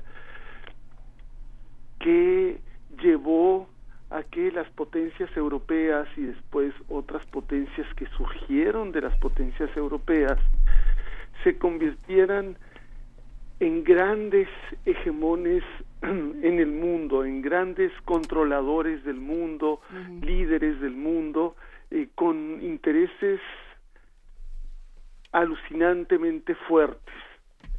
Y esto llevó al control de todo el mundo en la forma de la colonización, que aquí en América vivimos una forma temprana, digamos, de colonización europea, pero la colonización que vivió el resto del mundo a manos de Gran Bretaña y, Francia fue una colonización mucho más eh, explotadora de recursos, de mano de obra, etcétera, y los intereses siguen allí. Se acabó la colonización un poco después de la Segunda Guerra Mundial, con la llegada de Estados Unidos también a, a la cima del poder mundial en el capitalismo, pero en realidad el interés por todo el mundo y particularmente por esta región continuó.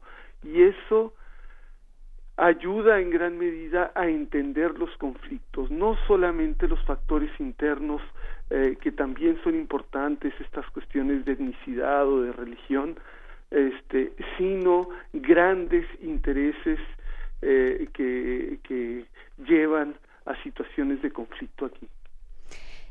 Hay otro tema, eh, Gilberto Conde, que por supuesto también pasa por esta idea del capitalismo y de la colonización, que es eh, lo, lo barato que sale de, entre, entre comillas, digamos, desde el punto de vista eh, capitalista, por un lado, lo barato que sale hacer estas guerras y por el otro, la, mm, la industria de las armas, que siempre es un factor a tomar en cuenta, y también eh, lo que sirve como, como distractor, o sea, es, es muy curioso si uno revisa la historia de la invasión a Afganistán, la historia de Siria, la historia de las guerras en Yemen, hay, hay una parte también que, eh, que ayuda como puesto que no puesto que no hay conflictos o, o, el principal foco no son los conflictos internos sino lo que hacen las potencias a su alrededor también ayuda a distraer la atención de ciertas cosas Sí, ayuda sin duda a distraer la atención de ciertas cosas, este, ayuda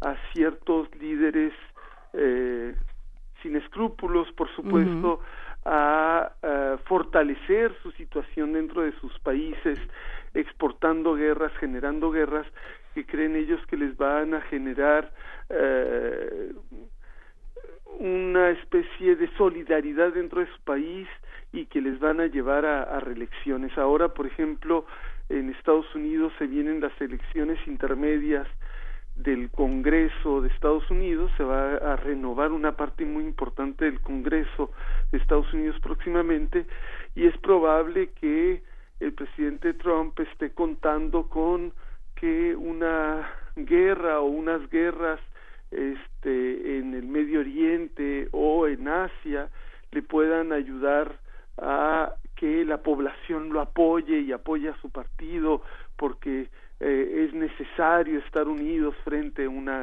a una guerra. Ese es un, esperemos que no sea así, que no esté yo prediciendo lo que va a pasar en los próximos meses, pero es algo que sí se ha hecho y que sí se ha jugado con ello, aunque no siempre funciona como esperado. Por ejemplo, el presidente Bush padre cuando invadió eh, eh, Irak, cuando atacó Irak en 1991, él esperaba que esto, que esa campaña en Irak le permitiera eh, un apoyo fuerte en Estados Unidos para su reelección. Eh, sin embargo, no fue así. El presidente, bueno, el entonces candidato Bill Clinton le, le ganó las elecciones eh, a pesar de, de la guerra. Entonces no es algo infalible. Ahora hay otros elementos.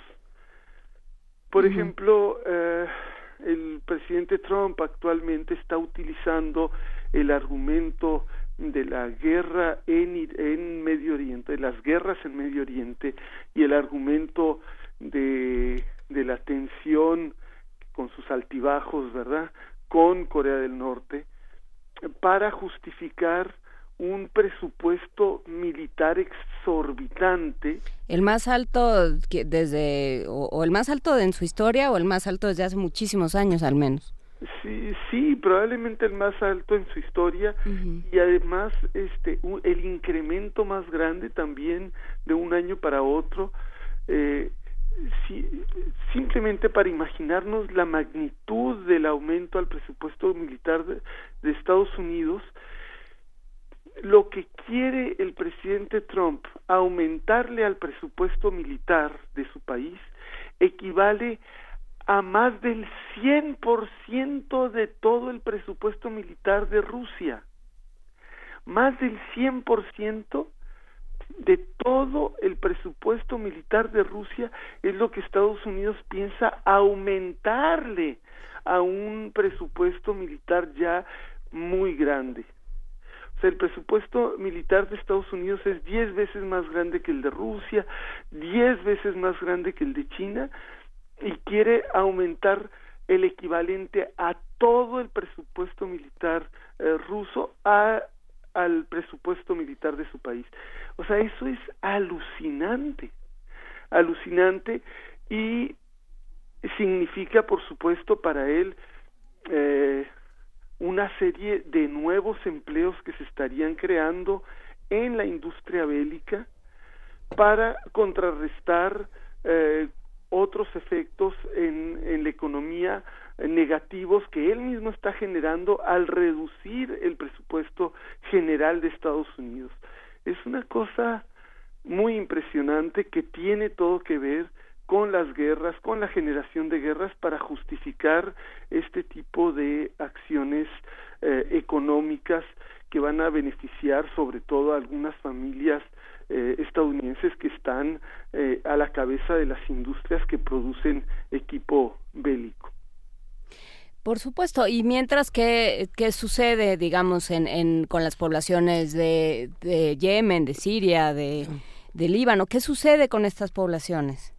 Bueno, Yemen está viviendo una de las catástrofes más grandes de su historia. es, es un país que es uno de los países más pobres del mundo, con uno de los índices de desarrollo humano más bajos, con un producto interno bruto bajísimo, este que está siendo utilizado, eh, bueno, que, que Arabia Saudí, que sus líderes se sienten que deberían ser ellos los que mandaran en la región porque son los más ricos de la región, este han hecho una guerra ahí eh, porque ellos mismos provocaron una serie de desajustes políticos dentro del país.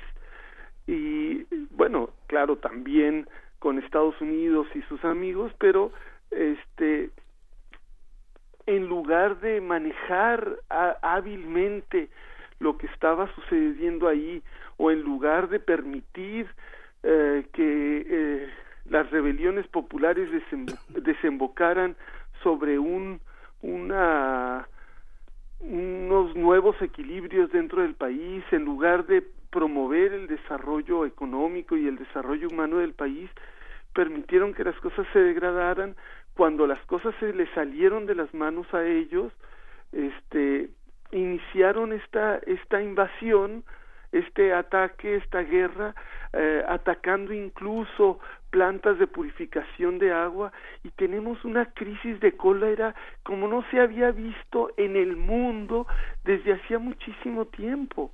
Ya había habido brotes de cólera desde los años 90 eh, sin precedentes. Pero lo que estamos viendo ahora es realmente eh, mucho, muy grave. Eh, son miles los muertos, eh, la destrucción de la infraestructura de un país ya pobre también es alucinante y esta guerra que no se ve cómo puedan parar sigue sigue de uno del país más rico de la región aliado a Estados Unidos a Gran Bretaña a otros países europeos aliado a otros países árabes están allá lanzando bombas eh, cotidianamente. Y estos son los aliados más cercanos no solo del, presidente eh, Trump sino también de su familia y, y están bueno en el negocio de la guerra desgraciadamente Sí, en, en alguno de los viajes, no, no sé si en la, en la visita al G5 o en cuál de estas de estas cumbres Trump fue a vender armas, ¿no? Y ah, eso y eso dijo, ¿no? Les vendí un montón de cosas y un montón de equipo y helicópteros y y demás, ¿no? O sea, hay esa idea de tenemos esa industria y ahí es donde vamos a, beneficiarnos. Y si a eso le sumamos la, la, la incorporación de Bolton, este general al cual se se conoce como un halcón, digamos, como alguien de, de eh, como alguien que lo que quiere es resolver los problemas por la vía armada, pues eh, las cosas no pintan bien. No pintan nada bien, desgraciadamente. El, eh, John Bolton en la cabeza del Departamento de Estado no significa más que problemas. Es una persona que ha estado impulsando las agendas más belicistas, él ha estado en contra de que se negocie con Corea del Norte, eh, a favor de atacar Corea del Norte con todos los peligros que eso eh, eh, sabemos que conlleva, este, no solamente porque en principio el, la actitud debe de ser bueno, ellos por supuesto que lo van a hacer con fuerza, pero debería de ser buscar soluciones, buscar arreglar los problemas pero esa, esa idea que tiene el señor Bolton de atacar eh, Corea del Norte, un país eh, con, con armas nucleares, me parece una, una locura.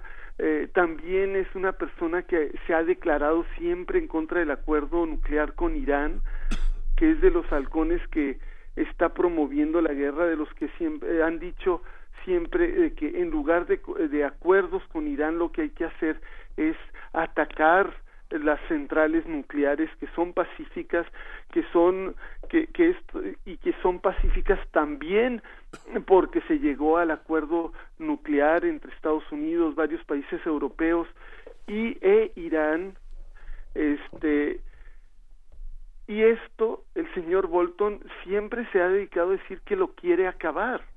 Entonces el que el que lo nombren a él eh, a la cabeza del Departamento de Estado, Cancillería estadounidense, pues habla de que el proyecto del señor Trump no es eh, acabar con los conflictos, sino al contrario, avivarlos y con el grave peligro de iniciar una guerra ahí.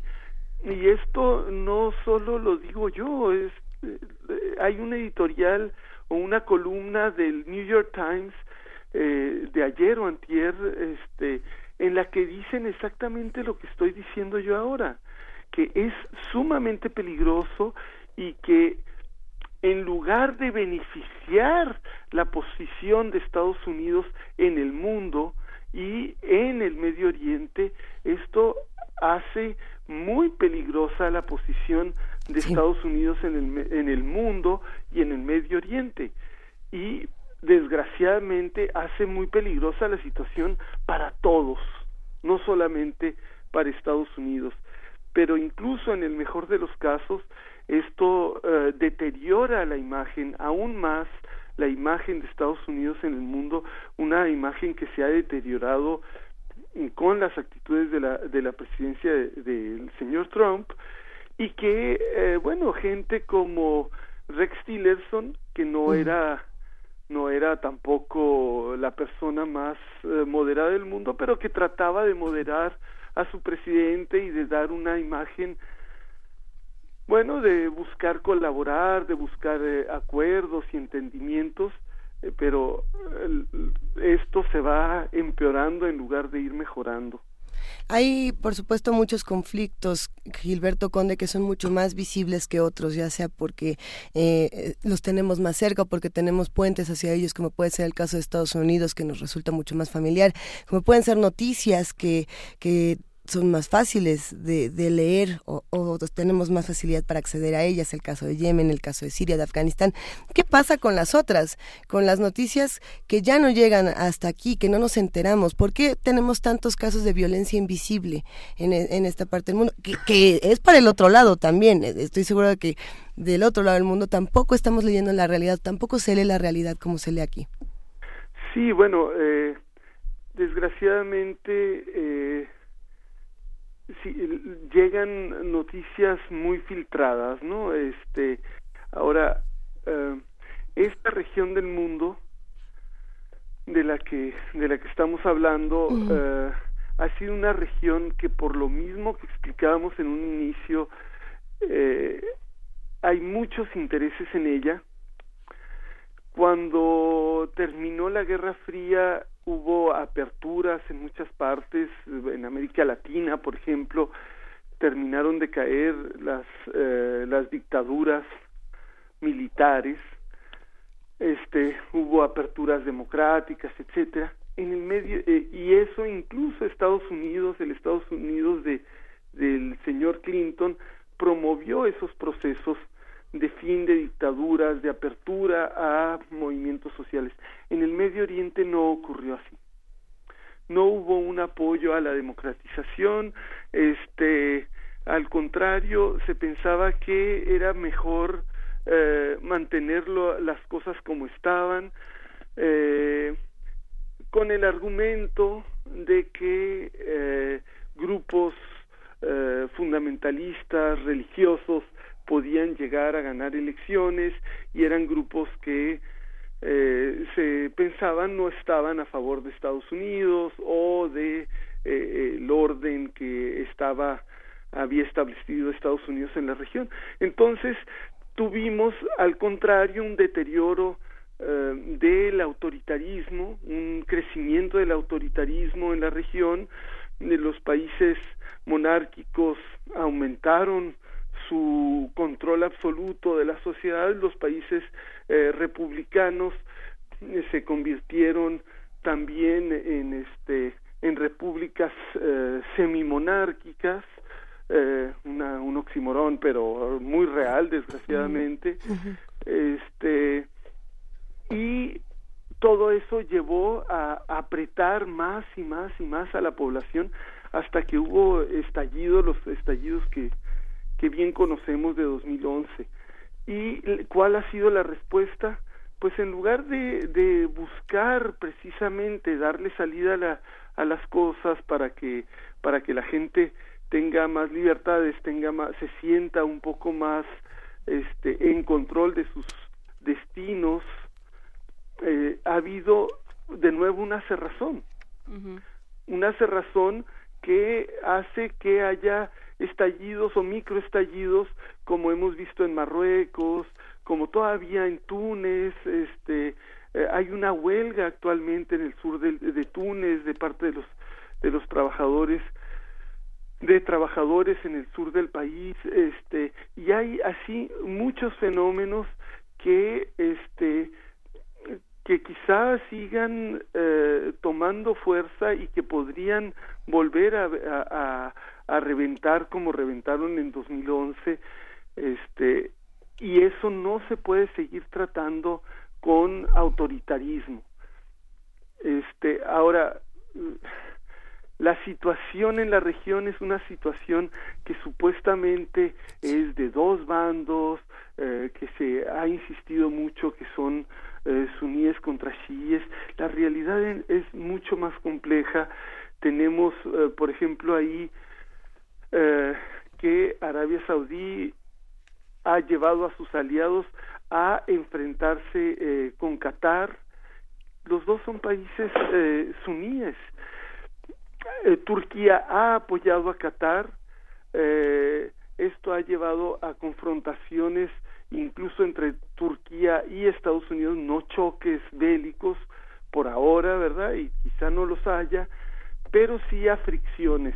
En cambio, en Siria, por ejemplo, estamos viendo cómo Turquía está ya ha olvidado por completo la idea que tenía antes de tumbar al presidente Assad y está utilizando a los grupos de oposición al presidente Assad ya para, les está casi diciendo ya no peleen contra Assad, ahora lo que hay que hacer es pelear contra los kurdos cuando que esos movimientos su eh, lucha original no era contra los kurdos, sino contra Assad. De hecho, los kurdos eran parte de la sociedad, parte de la oposición a Assad, aunque pudiera haber diferencias políticas, pero se están convirtiendo a estos grupos prácticamente en mercenarios al servicio de, de, de Turquía.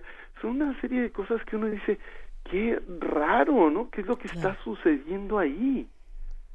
Y, y, bueno, son, son los intereses eh, más grandes de los estados, de las clases eh, dominantes en la región que están este haciendo las cosas en función de ellos mismos y la población nuevamente está quedando este atrás eh, marginada de eh, de lo que se hace. Pues yo con esto nos quedamos en esta ocasión, eh, doctor Gilberto Conde. Muchas gracias por este mapa tan ilustrativo de las guerras eternas en el Medio Oriente y pues nos vamos, nos vamos, le agradecemos mucho. Nos gracias vemos, Gilberto. Nos vemos pronto. Que pase unos días de asueto verdaderamente reconfortantes. Eh, igualmente, muchas gracias a, a ustedes. Este, les mando un abrazo muy caluroso. Y vamos a oír música, vamos a oír El Capricho Árabe de Marcin Dila.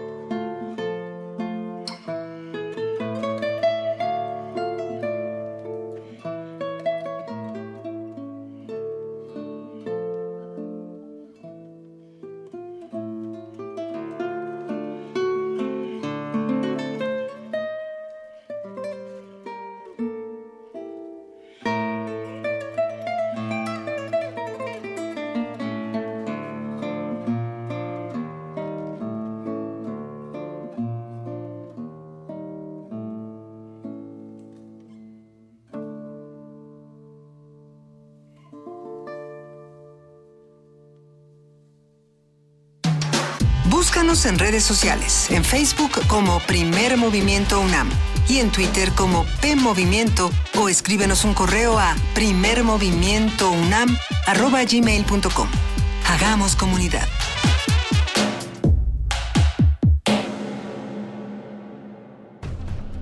México las personas migrantes no están solas y pueden hacer valer sus derechos. Persona migrante, sin importar tu condición migratoria, tus derechos humanos deben ser garantizados. Tienes derecho a que se respete tu integridad física y psicológica. Tienes derecho a estar informado. Tienes derecho a protección jurídica y humanitaria. En México, la Comisión Nacional de los Derechos Humanos te acompaña, te protege y defiende tus derechos. Comisión Nacional de los Derechos Humanos. ¿Sabías que somos las y los ciudadanos los que recibimos y contamos los votos cuando hay elecciones? No es el gobierno ni los partidos políticos, somos nosotros. Sí, tú, yo, tus familiares, tus amigos, nuestros vecinos, todos podemos salir sorteados y tener la responsabilidad y el honor de estar en las casillas el primero de julio. Si un capacitador asistente electoral toca tu puerta, ábrele y capacítate. Tu participación es muy importante y porque mi país me importa, te invito a que seas parte de estas elecciones. INE. Yo soy Carla y no me dejaron ser candidata de mi partido porque pensaron que era mejor tener un candidato hombre. Soy Jimena, fui candidata a alcaldesa y no estoy conforme con el resultado de la elección. Yo soy Alfonso, presenté mi proyecto para la consulta de presupuesto participativo. Creo que cumplió con los requisitos y no fue considerado. En todos estos casos, el Tribunal Electoral de la Ciudad de México analiza, indica quién tiene la razón y protege sus derechos. Tribunal Electoral de la Ciudad de México. De principio a fin, justicia en tu elección. Yo sí quiero un México sin influyentismo, sin corrupción y sin impunidad. Donde se genere riqueza, haya trabajo y prosperidad para todos. Lo quiero yo. Lo queremos todos. Y es el proyecto de nación por el que un equipo de ciudadanos libres, empresarios, académicos, intelectuales y todo el equipo de Morena ya estamos trabajando. Juntos haremos historia. Morena, la esperanza de México. Juntos haremos historia. Hay música que nos transporta a nuevas experiencias. Hay música que nos lleva a un recuerdo específico. Y hay música que nos traslada a tiempos que ya no pudimos conocer. La Sala Julián Carrillo de Radio UNAM te invita al ciclo de conciertos de música antigua. Oigan, escuchen, atiendan. Cantos y danzas de los siglos XII al XVII para construir un panorama sonoro de la historia. Todos los martes de abril a las 20 horas en la sala Julián Carrillo de Radio UNAM. Adolfo Prieto, 133, Colonia del Valle, cerca del Metrobús Amores. Entrada libre. Un puente desde la música medieval paralitúrgica hasta la música barroca palaciega. Radio UNAM, experiencia sonora. En la felicidad de un estudiante al recibir la beca que tanto deseaba. En la seguridad que tienen quienes más lo necesitan de contar con su despensa. En la tranquilidad de la familia que recibe atención médica en la clínica cercana a su casa.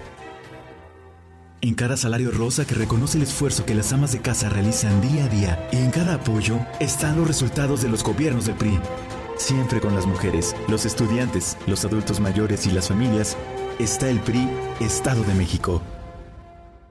México es más que lugar de nacimiento para los que viven en el extranjero. Son sus raíces. Y aunque estén lejos, su opinión cuenta. En 2018 tomaremos decisiones importantes para México y queremos la participación de los que viven fuera del país. Avísales que con su credencial para votar pueden inscribirse a la lista nominal. Tienen hasta el 31 de marzo para participar. Porque México está donde están ellos, yo invito a mis familiares y amistades a unirse y votar en las próximas elecciones del 1 de julio. Instituto Nacional Electoral, INE. El Tribunal Electoral del Estado de México resuelve con justicia y celeridad las controversias jurídicas derivadas del proceso electoral. La y los magistrados garantizamos tus derechos político-electorales conforme a los principios de certeza, imparcialidad, objetividad, legalidad y probidad. Y resolvemos de forma pronta y expedita los medios de impugnación con la emisión de sentencias. Este proceso electoral tú eliges y nosotros protegemos tu decisión. Tribunal Electoral del Estado de México. Una orquesta en la cocina. Cuarteto de cuerdas en el auto. Y un violonchelo solista sentado en el sillón favorito de la sala.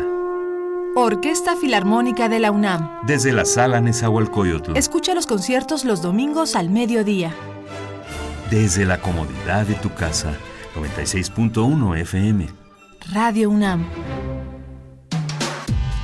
Primer movimiento. Podcast y transmisión en directo en www.radio.unam.mx.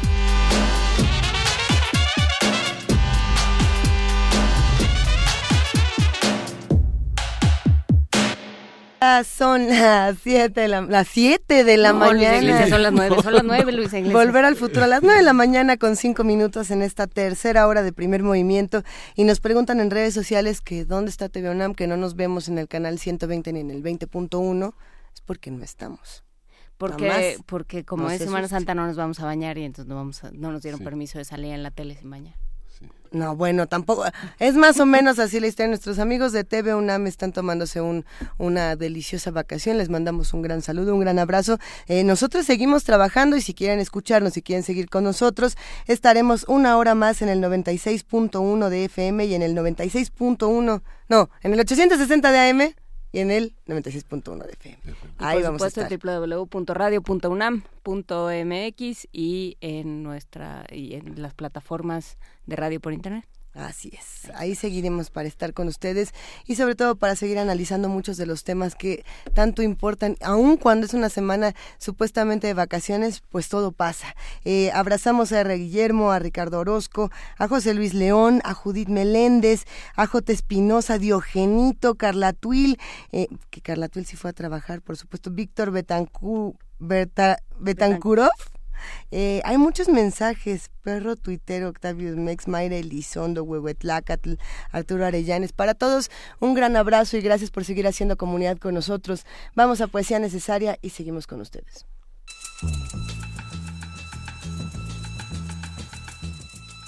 Es hora de poesía necesaria.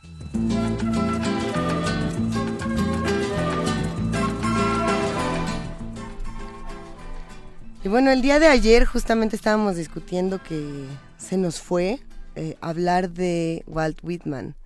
Y entonces, de todas no crean que vamos a hablar de Walt Whitman, no, no va a pasar. Se nos fue y se nos fue. Ya se nos super fue, porque además estaba yo diciendo, ¡ay, el poema del tigre de Whitman! Y que creen, ese es de William Blake. Entonces, ahora no hay, no hay Walt, Walt Whitman, pero bueno, recordando estos autores y estas efemérides, y por supuesto, abrazando a todos los admiradores de la poesía al estilo de Walt Whitman, mucho más clásica, eh, a mí me gustaría regresar a otro tipo de autor. Hoy cumpliría 115 años Javier Villaurrutia. Y a mí me llena de gusto porque uno de los poemas que yo leía cuando era muy pequeña y que me gustaba mucho era El Nocturno Miedo. ¿Alguien recuerda por ahí el Nocturno Miedo de Javier Villaurrutia? Que tenía esta atmósfera mm, fantasmal. Bueno, los, Javier Villaurrutia tiene muchos nocturnos. Acérquense a su poesía, por supuesto. En material de lectura.unam.mx podrán encontrar eh, mucho más. Y bueno, pues con ustedes Nocturno Miedo musicalizado por The Specials con esta canción que se llama Ghost Town.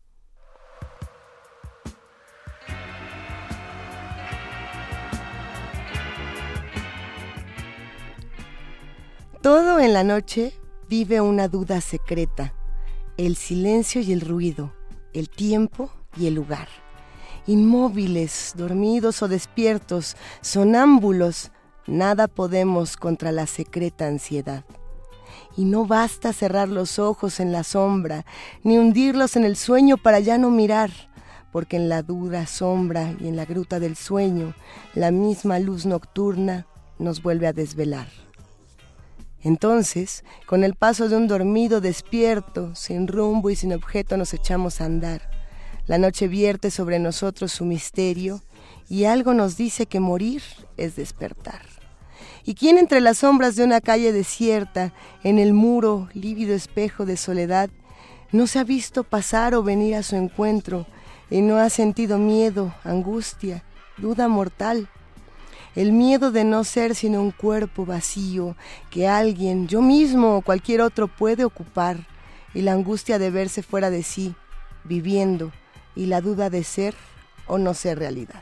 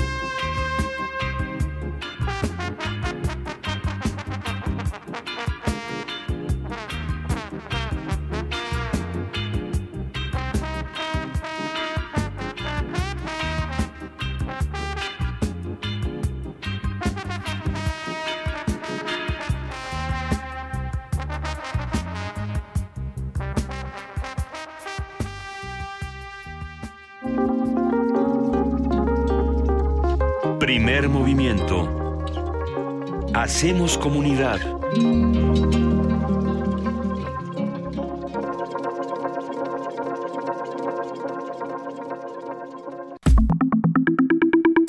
La mesa del día. En nuestro país se encuentra un lugar que posee la colección de juguetes más grande del mundo. Se trata del Museo del Juguete Antiguo Mexicano, el que, donde se ofrece una forma distinta de abordar la historia y la cultura popular mexicana a través de un espacio lúdico que promueve el diálogo y la interacción intergeneracional. La colección del museo comenzó hace 55 años, durante los cuales se ha logrado rescatar de tianguis, mercados de pulgas, anticuarios, la mayor parte de los juguetes, y bueno, algunos de ellos son piezas únicas. Los que hayan ido ya a este museo sabrán que estamos hablando de una de las colecciones más bellas, eh, divertidas y apantallantes que eh, se hayan podido ver de juguetes. El museo fue inaugurado en el 2006 en un antiguo edificio de departamentos en la calle Doctor Olvera número 15, a media cuadra del eje central Lázaro Cárdenas, y su oferta cultural y educativa es para instituciones públicas y privadas, desde el nivel preescolar hasta maestría. Ofrece visitas guiadas vinculadas al programa oficial de la Secretaría de Educación Pública en áreas de conocimiento, tecnológico, operación artística, ética y medio social. Y bueno, vamos a conversar sobre el museo, su vocación y su trabajo, así como sus propuestas para el periodo vacacional. Para ello nos acompaña el arquitecto Roberto Shimizu, él es egresado de la UNAM, mexicano de ascendencia japonesa, coleccionista y director del Museo del Juguete Antiguo de México, eh, que como ya les decíamos es la colección de juguetes más grande del mundo. Roberto, ¿cómo estás? Muy buenos días. Eh, muy buenos días. Gracias por tomarnos la llamada. Al contrario, gracias. Sí. ¿Cuántos años está celebrando el museo? Eh, ¿Cuántos es? Perdón. ¿Cuántos años está celebrando este Ah, museo? estás- estamos celebrando 10 años ya como museo eh, de que nos tuvimos que dar de alta, ¿no? Anteriormente era funcionaba como un pequeño museo de sitio para la colonia. Entonces, este, ahora eh, vamos a celebrar aquí a fines de abril el, el décimo aniversario. Claro. A ver, demos un paso para atrás y platiquemos un poco de esto que era antes del museo y cómo cambiaba la historia de, de la colonia Doctores, este espacio. Sí, bueno, yo nací ahí en ese mismo sitio donde está el museo, en un, en un local adjunto, arriba de la tienda, con una partera, en el 45, y ahí nacimos todos mis hermanos, los cuatro, y arriba, la tienda era una papelería y juguetería. En esos tiempos no había tiendas especializadas, entonces yo empecé a coleccionar y, y pues me tocó nacer en la época de oro de la manufactura mexicana y de la producción de la cultura popular mexicana. Entonces, este, había mucho apoyo de mis padres, teníamos bodegas, entonces eh, guardé cantidad de objetos y juguetes. Y el problema de un coleccionista a cierta edad es qué va a pasar con la colección. ¿Y ahora qué le voy a hacer a tanta ¿Qué le voy a cosa? hacer? Entonces, hace 10 años se me ocurre abrir esto como un museo para que hacer que mis hijos se enamoraran de una colección que estaba en cajas. Y de, esa manera en cajas nunca se iba a enamorar, enamorar de ella y comprometerse a cuidarla como un, un legado eh, cultural, artístico, patrimonial para las nuevas generaciones de mexicanos. Eh, sí, el comentario sí es la colección más grande de- del mundo y sobre todo de objetos de cultura popular mexicana, pero eh, lo, lo, lo más importante es que es la única colección de este tipo, ¿no? Las cosas de la banqueta, Claro. diríamos. Sí, porque hemos visto, por ejemplo, en el Museo del Estanquillo hemos tenido exposiciones de juguetes que son eh, muy bellas y hay otros espacios en nuestra ciudad donde hemos visto muchas colecciones. Sin embargo, lo que esta colección propone eh, so- son objetos fuera de serie y hay algunos de dimensiones bastante, bastante impresionantes, Roberto. Sí, así es. Tenemos, este, entre otros, no lo, ese no está exhibido, pero tenemos un, un carrusel, un volantín de los años 30, de que está todas las figuras talladas a mano que se encontró en Puebla. Y tenemos eh, varios juguetes muy, muy importantes que no, que están adentro del museo porque se tuvieron que desarmar y meterse desarmados y armarse adentro del museo, ¿no? Que no es un museo propiamente dicho, sino que es un edificio que hizo mi papá, que fue el primero que tuvo este sueño y, y en donde pues yo crecí toda mi juventud y, y mi carrera ahí en, en UNAM, como lo comentas, ¿no? en, la, en la Escuela Nacional de Arquitectura. Eh, a ver, ¿qué, l- creo que el primer, la primera discusión, Roberto, es qué es un juguete, cómo definimos a un juguete, ¿no? Porque bueno, tenemos eh, todos estos ejemplos de los niños a los que les das un, eh, una cosa maravillosa llena de pilas y foquitos y, y maravillas y juegan con la caja. Con lo que más se entretienen es con la caja. Entonces, ¿qué entendemos por un juguete? Así, así es. Yo, nosotros entendemos por un juguete. Hay una, una primera gran división que es una cosa es que sean objetos lúdicos y otra cosa es que sean juguetes, ¿no? En muchos libros de juguetes de México se presentan, por ejemplo, artesanías de barro de, de Tonalá, ¿no? Pero eso, esos no son eh, propiamente juguetes, también los esos eh, famosos figuritas de lacandones, de, tigres y de figuritas. Entonces, esos son más bien objetos eh, decorativos lúdicos. Eh, para mí el juguete es un vehículo para promover la con- convivencia social infantil, desde un, un- un sencillo bote hasta ju- juegos y juguetes que no requieren muchos objetos, ¿no? A veces son canciones, poemas y, y el juguete es ese medio que que nos llevaba a esa convivencia social infantil que se ha ido acabando precisamente por estas condiciones de pues de que nos están pasando en México y mucho de ello es este la el aislamiento que nos ha provocado quizás la violencia, la violencia de las calles, entonces este nos han orillado a, a hacer muchos juegos o juguetes en solitario enfrente de una pantalla. Y el juguete pasó de ser ese vehículo social infantil pasó a ser un juguete de contemplación básicamente los de los las pilas como lo comentas que son juguetes que, que desde que encienden el motor ronronean prenden luces sirenas se mueven hacen este piruetas pero Juegan solos, digamos. Juegan solos, realmente son juguetes de contemplación. Entonces yo yo siento que el juguete eh, la culpa no es de los niños. Bueno, también hay otra cosa, ¿no? Los tiempos que, que han cambiado, entonces Claro. los niños chiquitos ya quizás no saben ni leer, pero muchos ya manejan tabletas, eh, que no saben leer, pero por supuesto que saben a qué horas pasan los programas que a ellos les gustan. Entonces, yo pienso que básicamente los padres son los que tienen que volver a, eh, vamos, entre comillas, a trabajar con los hijos y enseñarles las reglas básicas de, de, de un juguete, ¿no? Que nos Sí. daba un aprendizaje motriz, un, un aprendizaje eh, de, de lenguaje, de matemáticas, como en el caso del famoso turista, eh, juegos de estrategia. Entonces, este, hay que enseñarle a, a los niños los, los objetivos básicos de, bueno, lo- el aprendizaje, ¿no? yo a veces lo refiero en otro campo como los diez mandamientos o las leyes de la física o le- las leyes básicas de la química,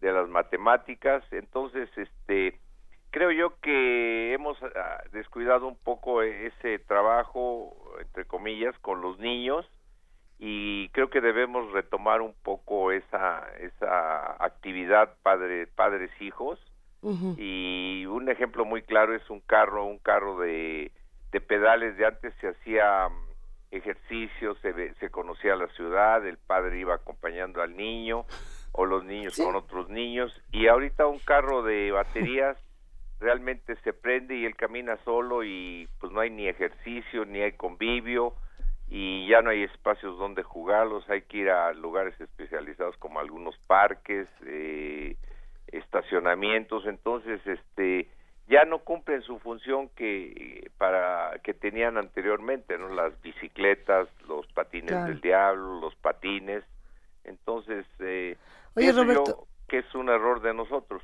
Pero ahí lo que estás mencionando es algo interesantísimo y es como los juguetes describen eh, parte de lo que se vive en una sociedad. Por un lado tenemos estos juguetes que cada vez eh, nos ejercitan menos tanto eh, la mente como el cuerpo, pero po- podemos pensar en lo que ocurría con juguetes o con objetos de hace, que te parece, 80 años, como los que tienes coleccionados, y pensar en qué describían de esas sociedades. Lo digo pensando, por supuesto, en este eh, objeto gigantesco que se guarda en el museo, que es el negro del Salón Colonia Sí, que justamente era un objeto claramente racista para su tiempo y que en ese momento no generaba ninguna ninguna controversia. Por el contrario, era un objeto lúdico, era un objeto divertido.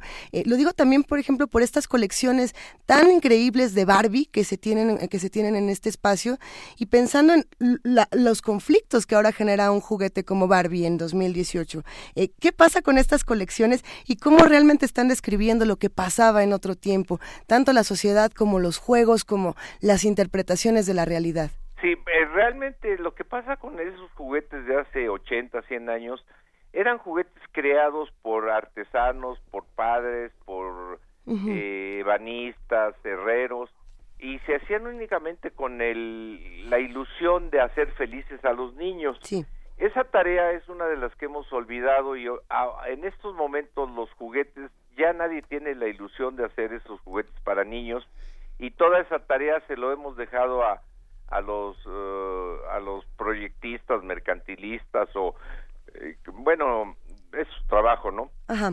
ellos son los que han hecho esa tarea y la única tarea que, que han hecho es una tarea visual y entonces este por un lado por el otro lado la, la mercadotecnia nos ha llevado a, a hacer el juguete como un coleccionable no Barbie por ejemplo cambió y ahora tiene que ser un coleccionable y lo tienes que dejar en su caja.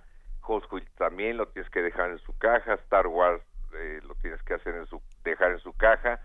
Pero cuando en 20 años probablemente no nada está seguro valga un poco más pero lo que ya ya no vas a tener es tu, tu infancia y tu niñez no yo creo que el juguete se le debe dar al niño que lo juegue que pues si lo destruye pues que lo destruyó porque destruir también es parte de ese aprendizaje del niño no este como un cerillo pues quemarse pues ni modo así se aprende de otra manera eh, nunca sabrá de qué se trata. Y, y, a, y a ese respecto yo creo que los videojuegos yo yo no podría y nadie en el mundo a la fecha ha podido eh, definir si va a dejarle beneficios a esa niñez eh, que va a ser adulta o, o- o va- o se va a pasar como una habilidad que no tiene ningún sentido.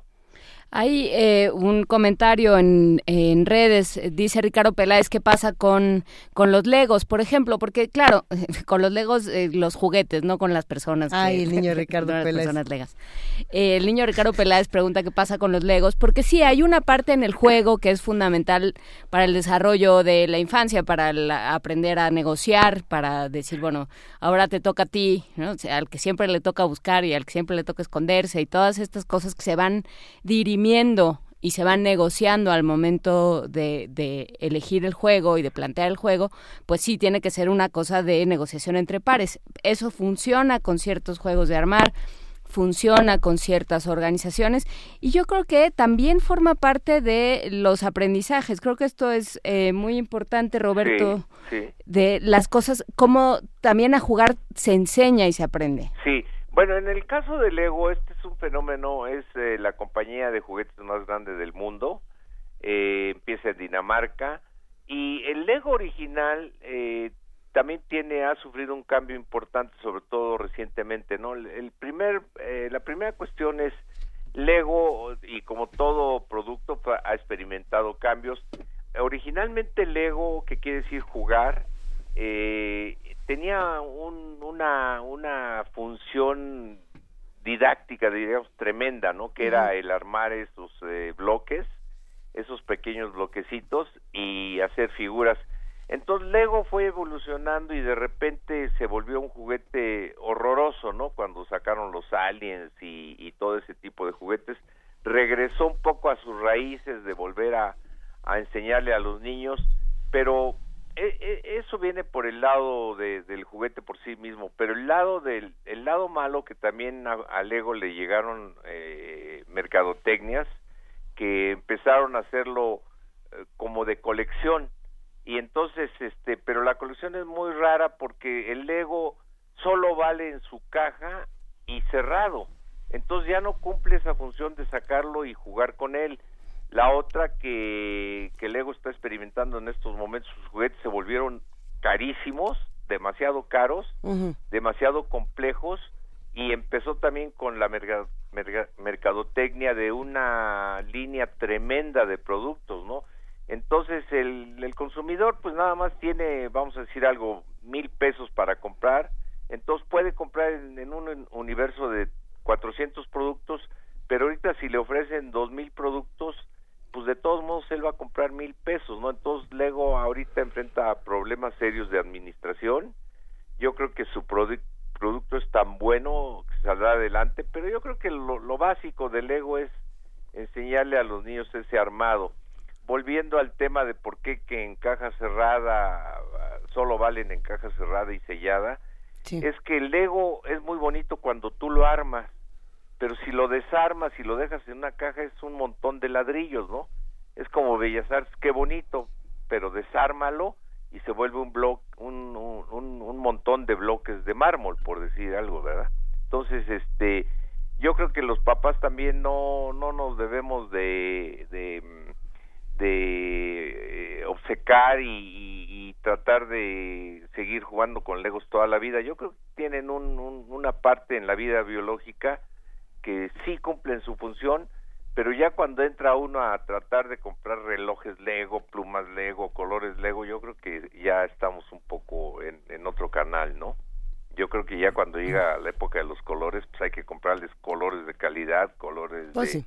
de muy buen, para que los niños también aprendan el, el lo que es calidad, ¿no? Y, y, y, este y se vaya evolucionando. Ese es, bueno, es mi punto de vista, pero Lego en sí no podrá contradecir esto porque tiene ahorita eh, serios problemas de reestructuración.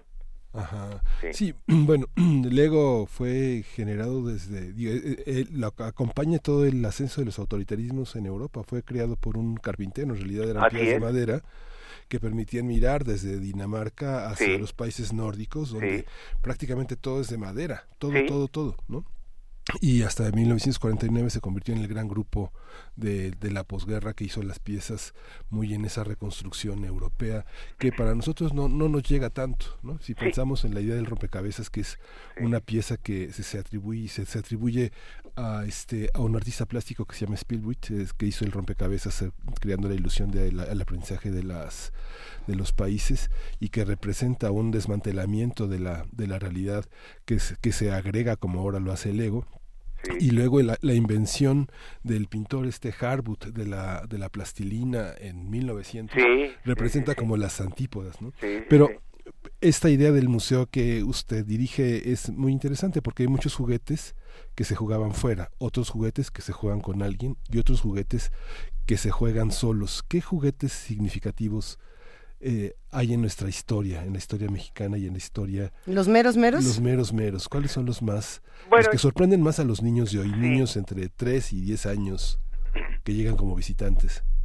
Bueno, yo, yo creo que la mayoría de los juguetes, también aquí hay una cosa un poco que causa controversia. Los juguetes típicos que les llamamos artesanales mexicanos, eh, ese tipo de juguetes eh, aparecen en todas las culturas del mundo, ¿no? Eh, aparecen que en Egipto, que en China, eh, y de ahí los árabes, y lo, lo, lo llevan a España, los traen a, a México, y, y, y, muchos los disfrazamos de, de, mexicanos, ¿no? Pero los juegos originales, artesanales, son una herramienta básica para el aprendizaje de los niños, ¿no? Por ejemplo, el, simple valero nos daba un, aprendizaje visual, eh, de, de, coordinación muscular, de, de competencia con otros niños, de, de, diversión. Entonces son juguetes que nos duraban un año y, y los gozábamos muchísimo. Entonces el input que tenemos de niños en, en el disco duro de la cabeza era, era riquísimo ahorita los juguetes de estos tiempos no duran muchas veces ni 10 minutos, ¿no? Y con tanto juguete que hay, yo pienso que la, la memoria colectiva infantil de México eh, va a, bueno, a, a, dispersarse mucho, a pulverizarse, y es lo que está pasando ahorita con los coleccionistas, ¿no? Son especializados en ciertos temas, ¿no? Por ejemplo, Batman o, o Superman o uh -huh. el Hombre Araña, lo que sea, pero no se puede ya coleccionar todo, ¿no? Por por la tremenda oferta que sacan, los precios tan altos que, que sacan, entonces este el museo lo que guardó pues fue esa época de oro de, de, que empieza en los 20, 30, 40, 50, 60, ¿no? Que es eh, no es porque yo haya sido visionario para nada, fue la época en la que yo nací. Claro. Y, y, y, la tienda y mis papás y yo que era un poco un, un acumulador. pero hay una cosa muy importante, ¿no? Mucha gente ahorita está acumulando, pero yo sí les recomiendo a todos los coleccionistas que tienen que estudiar eh, perfectamente porque ahorita sí hay mucho material yo lo hice todo empíricamente, eh, pues le, le pegué a un a una lo, pequeña lotería, ¿no? Pero en estos momentos con tanta agresividad este, mercantilista, sí creo que los jóvenes deben de estudiar mucho claro. y los niños, y, eh, aprovechando voy a dar un comercial, pero cuando quieran algún consejo o, o, o, o este o, mi opinión, con mucho gusto yo lo recibo ahí en el museo, platico con ellos, es un museo de puertas abiertas, pues a la entrada, casi casi en la mera entrada está mi oficina y siempre está abierta, ¿no? Entonces, este, sí creo que hay que estudiar mucho para coleccionar. Oye, Roberto, y mientras hablabas justo de este proceso de la colección y de los juguetes y de la especialización de los mismos, me quedé pensando en, por supuesto, de dónde vienen y a dónde van eh, todos estos juguetes. Por ejemplo, mencionar el muñequito de Batman, el muñequito de diferentes personajes, son personajes que vienen del cine y de la televisión y se transforman en juguetes. Y hay ciertos juguetes que en realidad generaron lo contrario, es decir, primero se hizo el juguete y luego ya empezamos a generar toda esta otra eh, mercadotecnia alrededor. Lo digo pensando en esta serie que está en Netflix y que cualquiera puede consultar que se llama Toys That Made Us, algo Sí. así como los juguetes que nos Sí. hicieron, donde aparece el capítulo de un juguete que a mí me llamó muchísimo la atención. Estoy seguro de que muchos de los que nos escuchen se sentirán igual de impactados con la historia de He-Man de, de cómo Mattel y, y de cómo un equipo de, de- de creadores hacen este juguete y ya después, muchos años después, eh, Marvel y demás comienzan a involucrarse en este proceso. Eh, ¿Qué tendríamos que pensar? En una, en una colección de juguetes, eh, ¿de dónde tendrían que venir o hacia dónde tendrían que ir? Si, si tuviéramos que imaginar, eh, perdón Juan Inés. No, es que yo me quedo pensando si, si sirve, o sea, si sirve una cole- sirve un mon- una caja de juguetes con los que uno juega, o sea, los juguetes son juguetes porque uno juega con ellos, o los juguetes son juguetes porque Ajá. alguien dijo que eran juguetes, los metió en una caja y los volvió eh, ejemplar de colección. Eh, Bueno, eh, en, el, en el mundo del juguete, básicamente lo, lo que explotó eh, la juguetería, porque hasta el, el año de 1900 prácticamente todos los juguetes eran artesanales, como toda la industria, ¿no? La, la, por ejemplo, la línea blanca, bueno, que en Mm. los tiempos no era línea blanca, o la, la, la, la línea del hogar. En 1900 se volvió industrial. Vamos a poner un ejemplo, el, el carro del el, el Ford T, ¿no? Que se empieza a la línea. Entonces los alemanes son los que inventan la línea y los grandes inventos son los que son los primeros generadores de, de grandes juguetes. Fueron este la máquina de vapor, luego el automóvil, luego el avión y bueno, con esos vinieron trenes, barcos, etcétera. Después, otro de los grandes eh, promotores de los juguetes en el mundo fue el nacionalismo que, que hubo en todo el mundo, ¿no?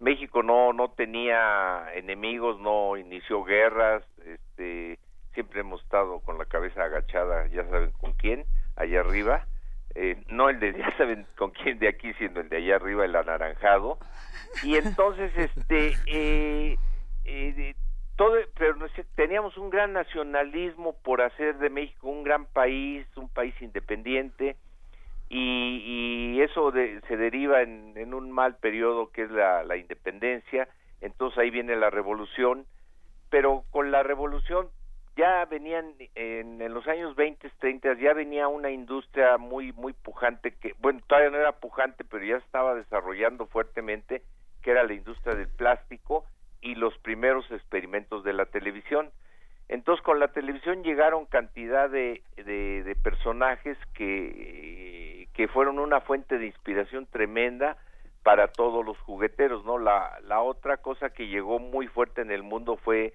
eh, que la población mundial se duplicó y se triplicó, ¿no? Entonces, este, de, de la Ciudad de México que éramos, bueno, tres millones, el, el país tenía 20 y el mundo tenía 1500, de repente llegamos a 3000, 4000, 5000, eh, se supone que en, en unos años andaremos en 9000 millones. Entonces, todos esos niños necesitaban satisfactores, o sea, juguetes.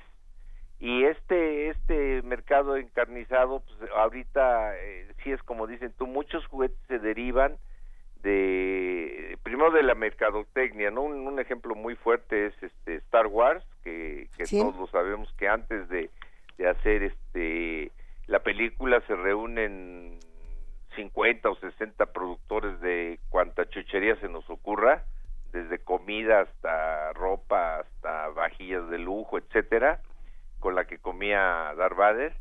Y, y de repente este nos inundamos de, de producto eh, que es a lo que yo me refiero con que hay que tener cuidado de, todas esas colecciones, ¿no?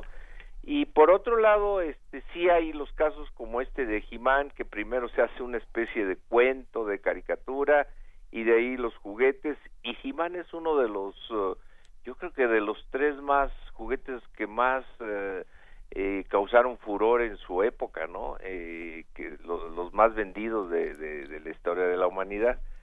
Y ahí tocando un tema que también luego causa un poco de polémica es la, ma- la mayoría de los juguetes así de gran venta son juguetes de niño. Sí, y los de niñas se refieren generalmente a la maternidad y al trabajo. Pero eso no viene, quiere decir pues, que no se vendan. desde la caverna, desde las cavernas, no, se venden al parejo, pero sí son muy marcados esos juguetes, ¿no? Entonces, este, para mí, eh, eh, uno de los juguetes que más, eh, históricamente más, de ambos sexos, que más fueron, este, quizás el más exitoso en toda la historia fue el hula hula, sí, eh, porque era para ambos sexos. Las niñas, por supuesto, que eran mucho más hábiles para el hula hula que los hombres, pero se vendía, como se dice en el argot, como, como pan caliente, ¿no? Entonces, este, el, y son juguetes muy sencillos, es un pedazo de tubo y con una unión ahí de un trocito de madera y cuatro grapas y a jugar, ¿no? Entonces, este, eh, por eso creo que el Lego a veces se pasa de la mano y, y, este y mete juguetes carísimos, ¿no? De ahorita 10 mil pesos o, o más, ¿no? Entonces, este, creo yo que que es, es, es otro eh, es otro punto de vista que pues realmente a mí no, no Oye, Roberto, y bueno, todo esto, ¿cuál es tu juguete favorito? mi, mi juguete favorito siempre hubo uno que es dos diríamos los patines Ajá. y el patín del diablo no que era un reflejo de ese México feliz con un patín del diablo íbamos hasta el zócalo pero íbamos seis muchachos corriendo y se iba, nos íbamos cambiando. El patín generalmente era mío porque lo sacaba de la tienda y y nos metíamos a, a tomar un refresco, lo dejábamos ahí estacionado afuera, nadie se lo robaba, había banquetas, había mucho menos automóviles, este, luego ya en, en- ahí en el Zócalo se corría en, en- en, pues lo que era la plancha, el, el jardín, y regresábamos y al otro día íbamos a- al estadio y, y los patines, pero era un juguete tan caro que se vendía por pieza, ¿eh? Sí. no no no por par entonces este pero nos daba una una habilidad motriz tremenda no o sea se hacía ejercicio eh, se compartía vamos no se gozaba ese México de ambiente familiar que, que hemos perdido y yo creo que siempre decimos en el museo lo, lo, lo que tenemos que hacer los mexicanos es eh, nosotros es nuestra nuestros lemas uno queremos ser un museo honesto dos queremos dejarle algo a México y tres queremos que se conserve la colección como un, un recordatorio para eh, recuperar eh, lo más importante que hemos perdido para mí que es el orgullo de, de ser mexicano no Eh, sí, lo que, lo que no se puede es pensar que en este México ya no se puede jugar. Digamos que este México está condenado a vi- o sea, que los niños que nazcan, que nacieron durante el año pasado y- o de, de hace 10 años para acá, eh, ya no pueden ya no pueden jugar porque no hay banquetas, porque no hay calle, porque hay inseguridad, porque hay pantallas, porque pues yo creo que eh, creo que parte de nuestro trabajo es eh, replantear Sí. los juegos y replantear las Replantear los convivencias. espacios públicos sí Sí. Y los patines de hielo si tienen son de una antigüedad anterior a nuestra era. Sí, No, nada porque más los que en patines de ruedas son an- son solo previos a la empiezan hasta el bicicleta. 60 y 60, ¿no? 1760 Bueno, es que esos o se usaban 59, como medio de transporte Sí, en sí, los sí, países donde todo se congela. Los nórdicos, o sea, digamos, Sí. los patines finlandeses, Pero en México, pues hasta que llegaron las pistas, ¿no? Las pistas de hielo ahí en Mariano Escobedo, luego allá en Revolución en los 60. Sí. Tiene, eh, sin duda, este museo tiene un- una serie de actividades que sí apelan a la inclusión, que sí buscan hacer a comunidad. Recientemente se dio este taller de braille, por ejemplo. Hay muchas cosas que buscan la equidad, la inclusión, la comunidad, el juego dentro del mismo museo. Y por lo mismo queremos agradecerte muchísimo, Roberto Shimizu. Cuéntanos un poco, por favor, de las futuras actividades para cerrar eh, el aniversario con la exposición de Barbie, por supuesto, si van a estar abiertos en vacaciones, y con eso nos podremos despedir. Se, se va a presentar, bueno, está presentando, ya, ya está montada la, la, la Barbie mexicana, que es, es muy importante decir, sí, el- ambas Barbies, la, la de Estados Unidos fue una copia de una Barbie alemana y la Barbie mexicana es una copia de la Barbie americana, pero esta sí es totalmente hecha en México y de con- concepción mexicana. También tenemos por ahí este King Kong, tenemos este juguetes de diseñador y, pre- es- estamos ya planeando, quizás no nos dé tiempo para presentar una colección de Snoopy y del Ah. Chavo del Ocho, ¿no? Entonces, este, esto que comentaste del taller de braille, también hemos recibido grupos de invidentes que el nombre que ellos nos dan, no, nuestro nombre es ciegos, no, no somos invidentes, ¿no? So- eh, ciegos y, y les hemos puesto juguetes para hacer eh, eh, tacto, ¿no? Estamos ahorita poniendo en las vitrinas letreros con braille eh, de la descripción un poco de los juguetes. Otro de los grupos que tenemos muy muy enternecedores y que nos dieron mucha satisfacción es eh, los talleres hacia los enfermos de Alzheimer que sabemos que muchas veces se se les olvida hasta que se bajaron del camión y a qué vienen, pero ahí al ver muchos de sus juguetes es una cosa increíble que eso sí lo recuerdan, ¿no? Y dicen, ese juguete yo lo tuve y se jugaba de esta manera, ¿no? Entonces, este, eh, el museo cumple esa función social, comunitaria, eh, no pretenciosa. Eh, yo estoy súper feliz de, de poder dejarle algo a México, porque esto se va a quedar y, y mi, mi gran preocupación siempre es tratar de, de mantener la junta. Te agradecemos muchísimo, Roberto Shimizu, egresado de la UNAM, eh, director, coleccionista de este Museo de Juguete Antiguo México. Eh, te mandamos un gran abrazo y nos estaremos viendo pronto. Sí, muchas gracias. Y, y de veras, este, viva UNAM. Eso. Gracias, querido Roberto. Gracias, Hasta luego. sí. Vamos con música. ¿Qué Vamos vamos a a escuchar? escuchar del 8 o'clock. Te busqué.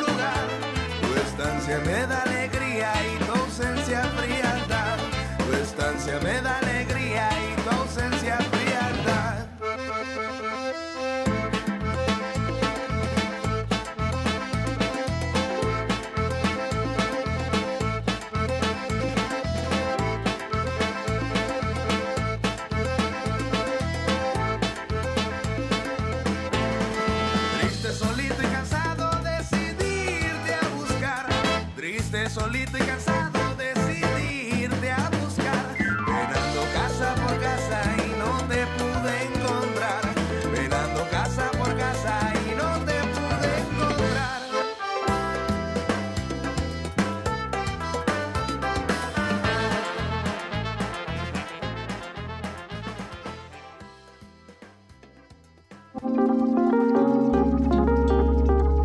Primer movimiento Hacemos comunidad.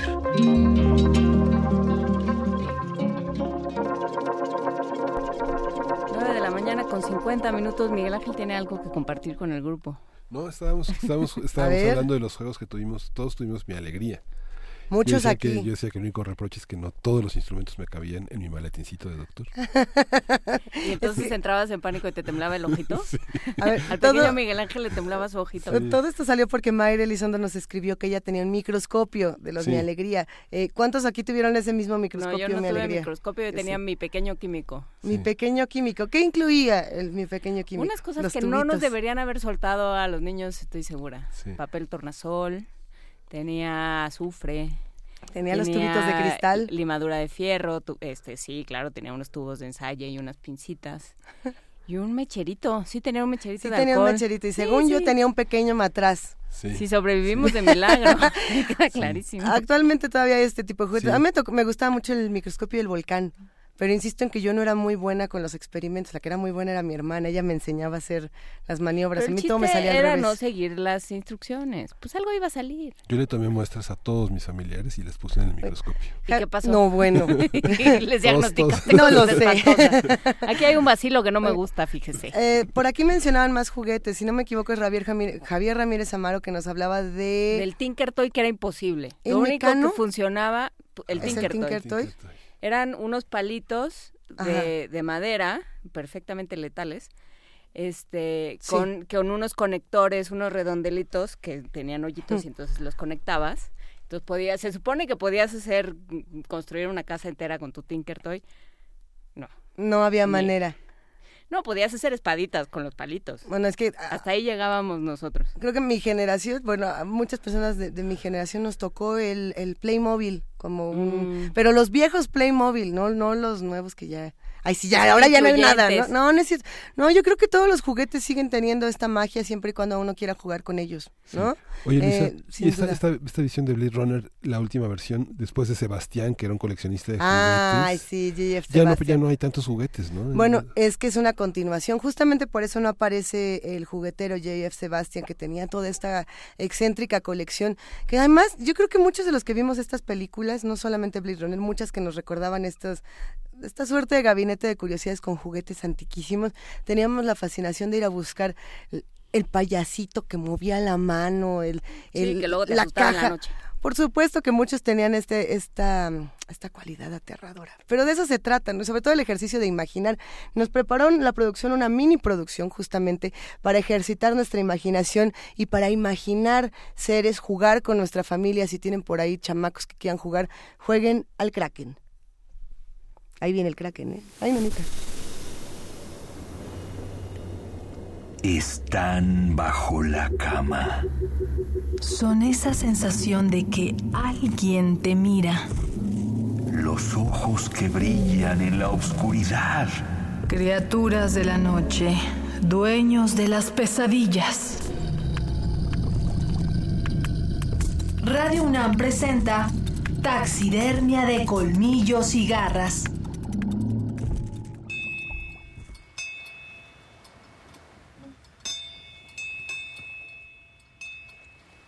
Veinte mil leguas de viaje submarino.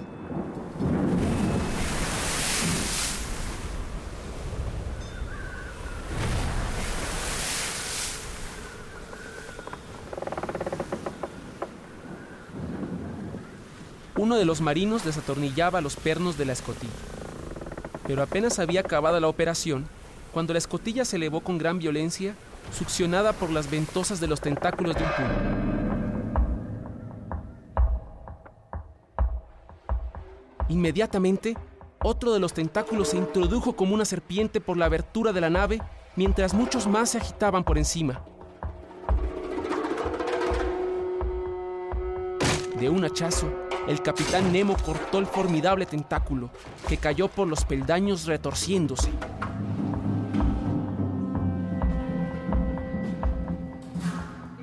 En el momento en que nos oprimíamos unos contra otros para subir a la plataforma, otros dos tentáculos cayeron sobre el marino colocado ante el capitán Nemo y se lo llevaron con una violencia irresistible. El capitán gritó y se lanzó hacia afuera, seguido de todos nosotros. ¡Qué escena! El desgraciado, asido por el tentáculo y pegado a sus ventosas, se balanceaba al capricho de aquella enorme trompa. Jadeaba sofocado y gritaba ¡Socorro! ¡Socorro! Cortamos siete de sus ocho brazos. Solo le quedaba uno, el que blandiendo a la víctima como una pluma se retorcía en el aire. Pero en el momento en que el capitán Nemo y su segundo se precipitaban hacia él, el animal lanzó una columna de un líquido negruzco, secretado por una bolsa alojada en su abdomen, y nos cegó.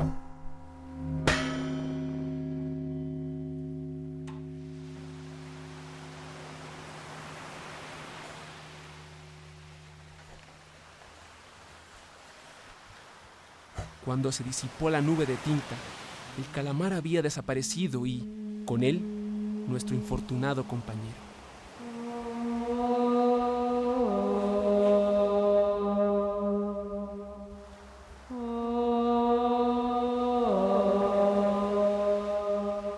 Tentáculos de tamaño de edificios, con grandes y pegajosas ventosas. Llegando a un grosor de más de dos kilómetros, un kraken puede ser tan grande como una isla. Es un pulpo descomunal de 500 kilos de peso.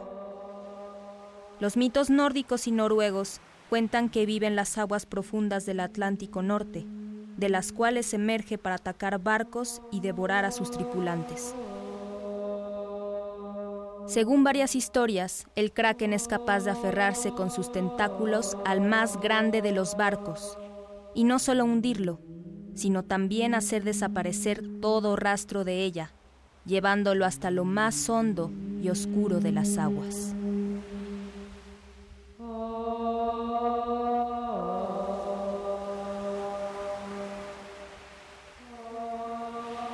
Kraken, pulpo de la mitología finlandesa. Grabación Jesús Arrieta. Guión Damaris Vera. Sonorización Oscar Peralta. Voces Arturo Echavarría y Erán de Millánez.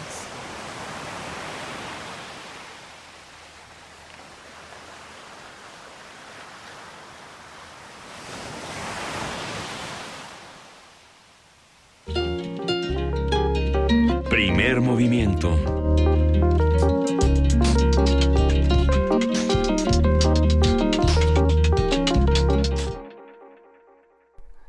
Ya casi Seguimos nos vamos. aquí discutiendo, este, pero ya, bueno, nos quedamos con los juguetes, nos quedamos con las Sí. formas de jugar y, y de organizarse, pero también otros, otras formas de organizarse en la- dentro del primer diplomado de historia militar mexicana de la época prehispánica a la actualidad se van a presentar entre vainillales y fusiles, rebelión indígena en Totonacapan, de Carlos Santander y la Revolución Mexicana en la Sierra Norte de Puebla de Marcelino Juárez.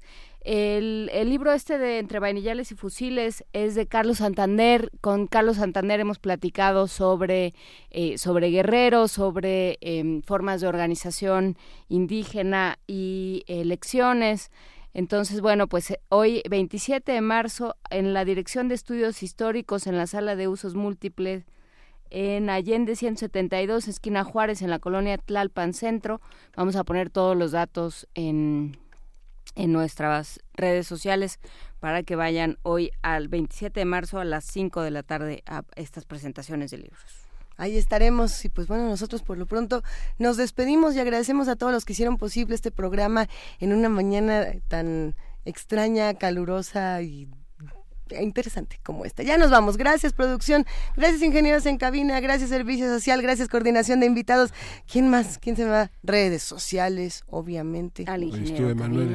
Emanuel, muchísimas gracias. Gracias jefa de información Juana Inés de esa. Gracias Miguel Ángel Gracias. Lisa. Gracias, Juan Inés. Esto fue Primer Movimiento. El mundo desde la universidad.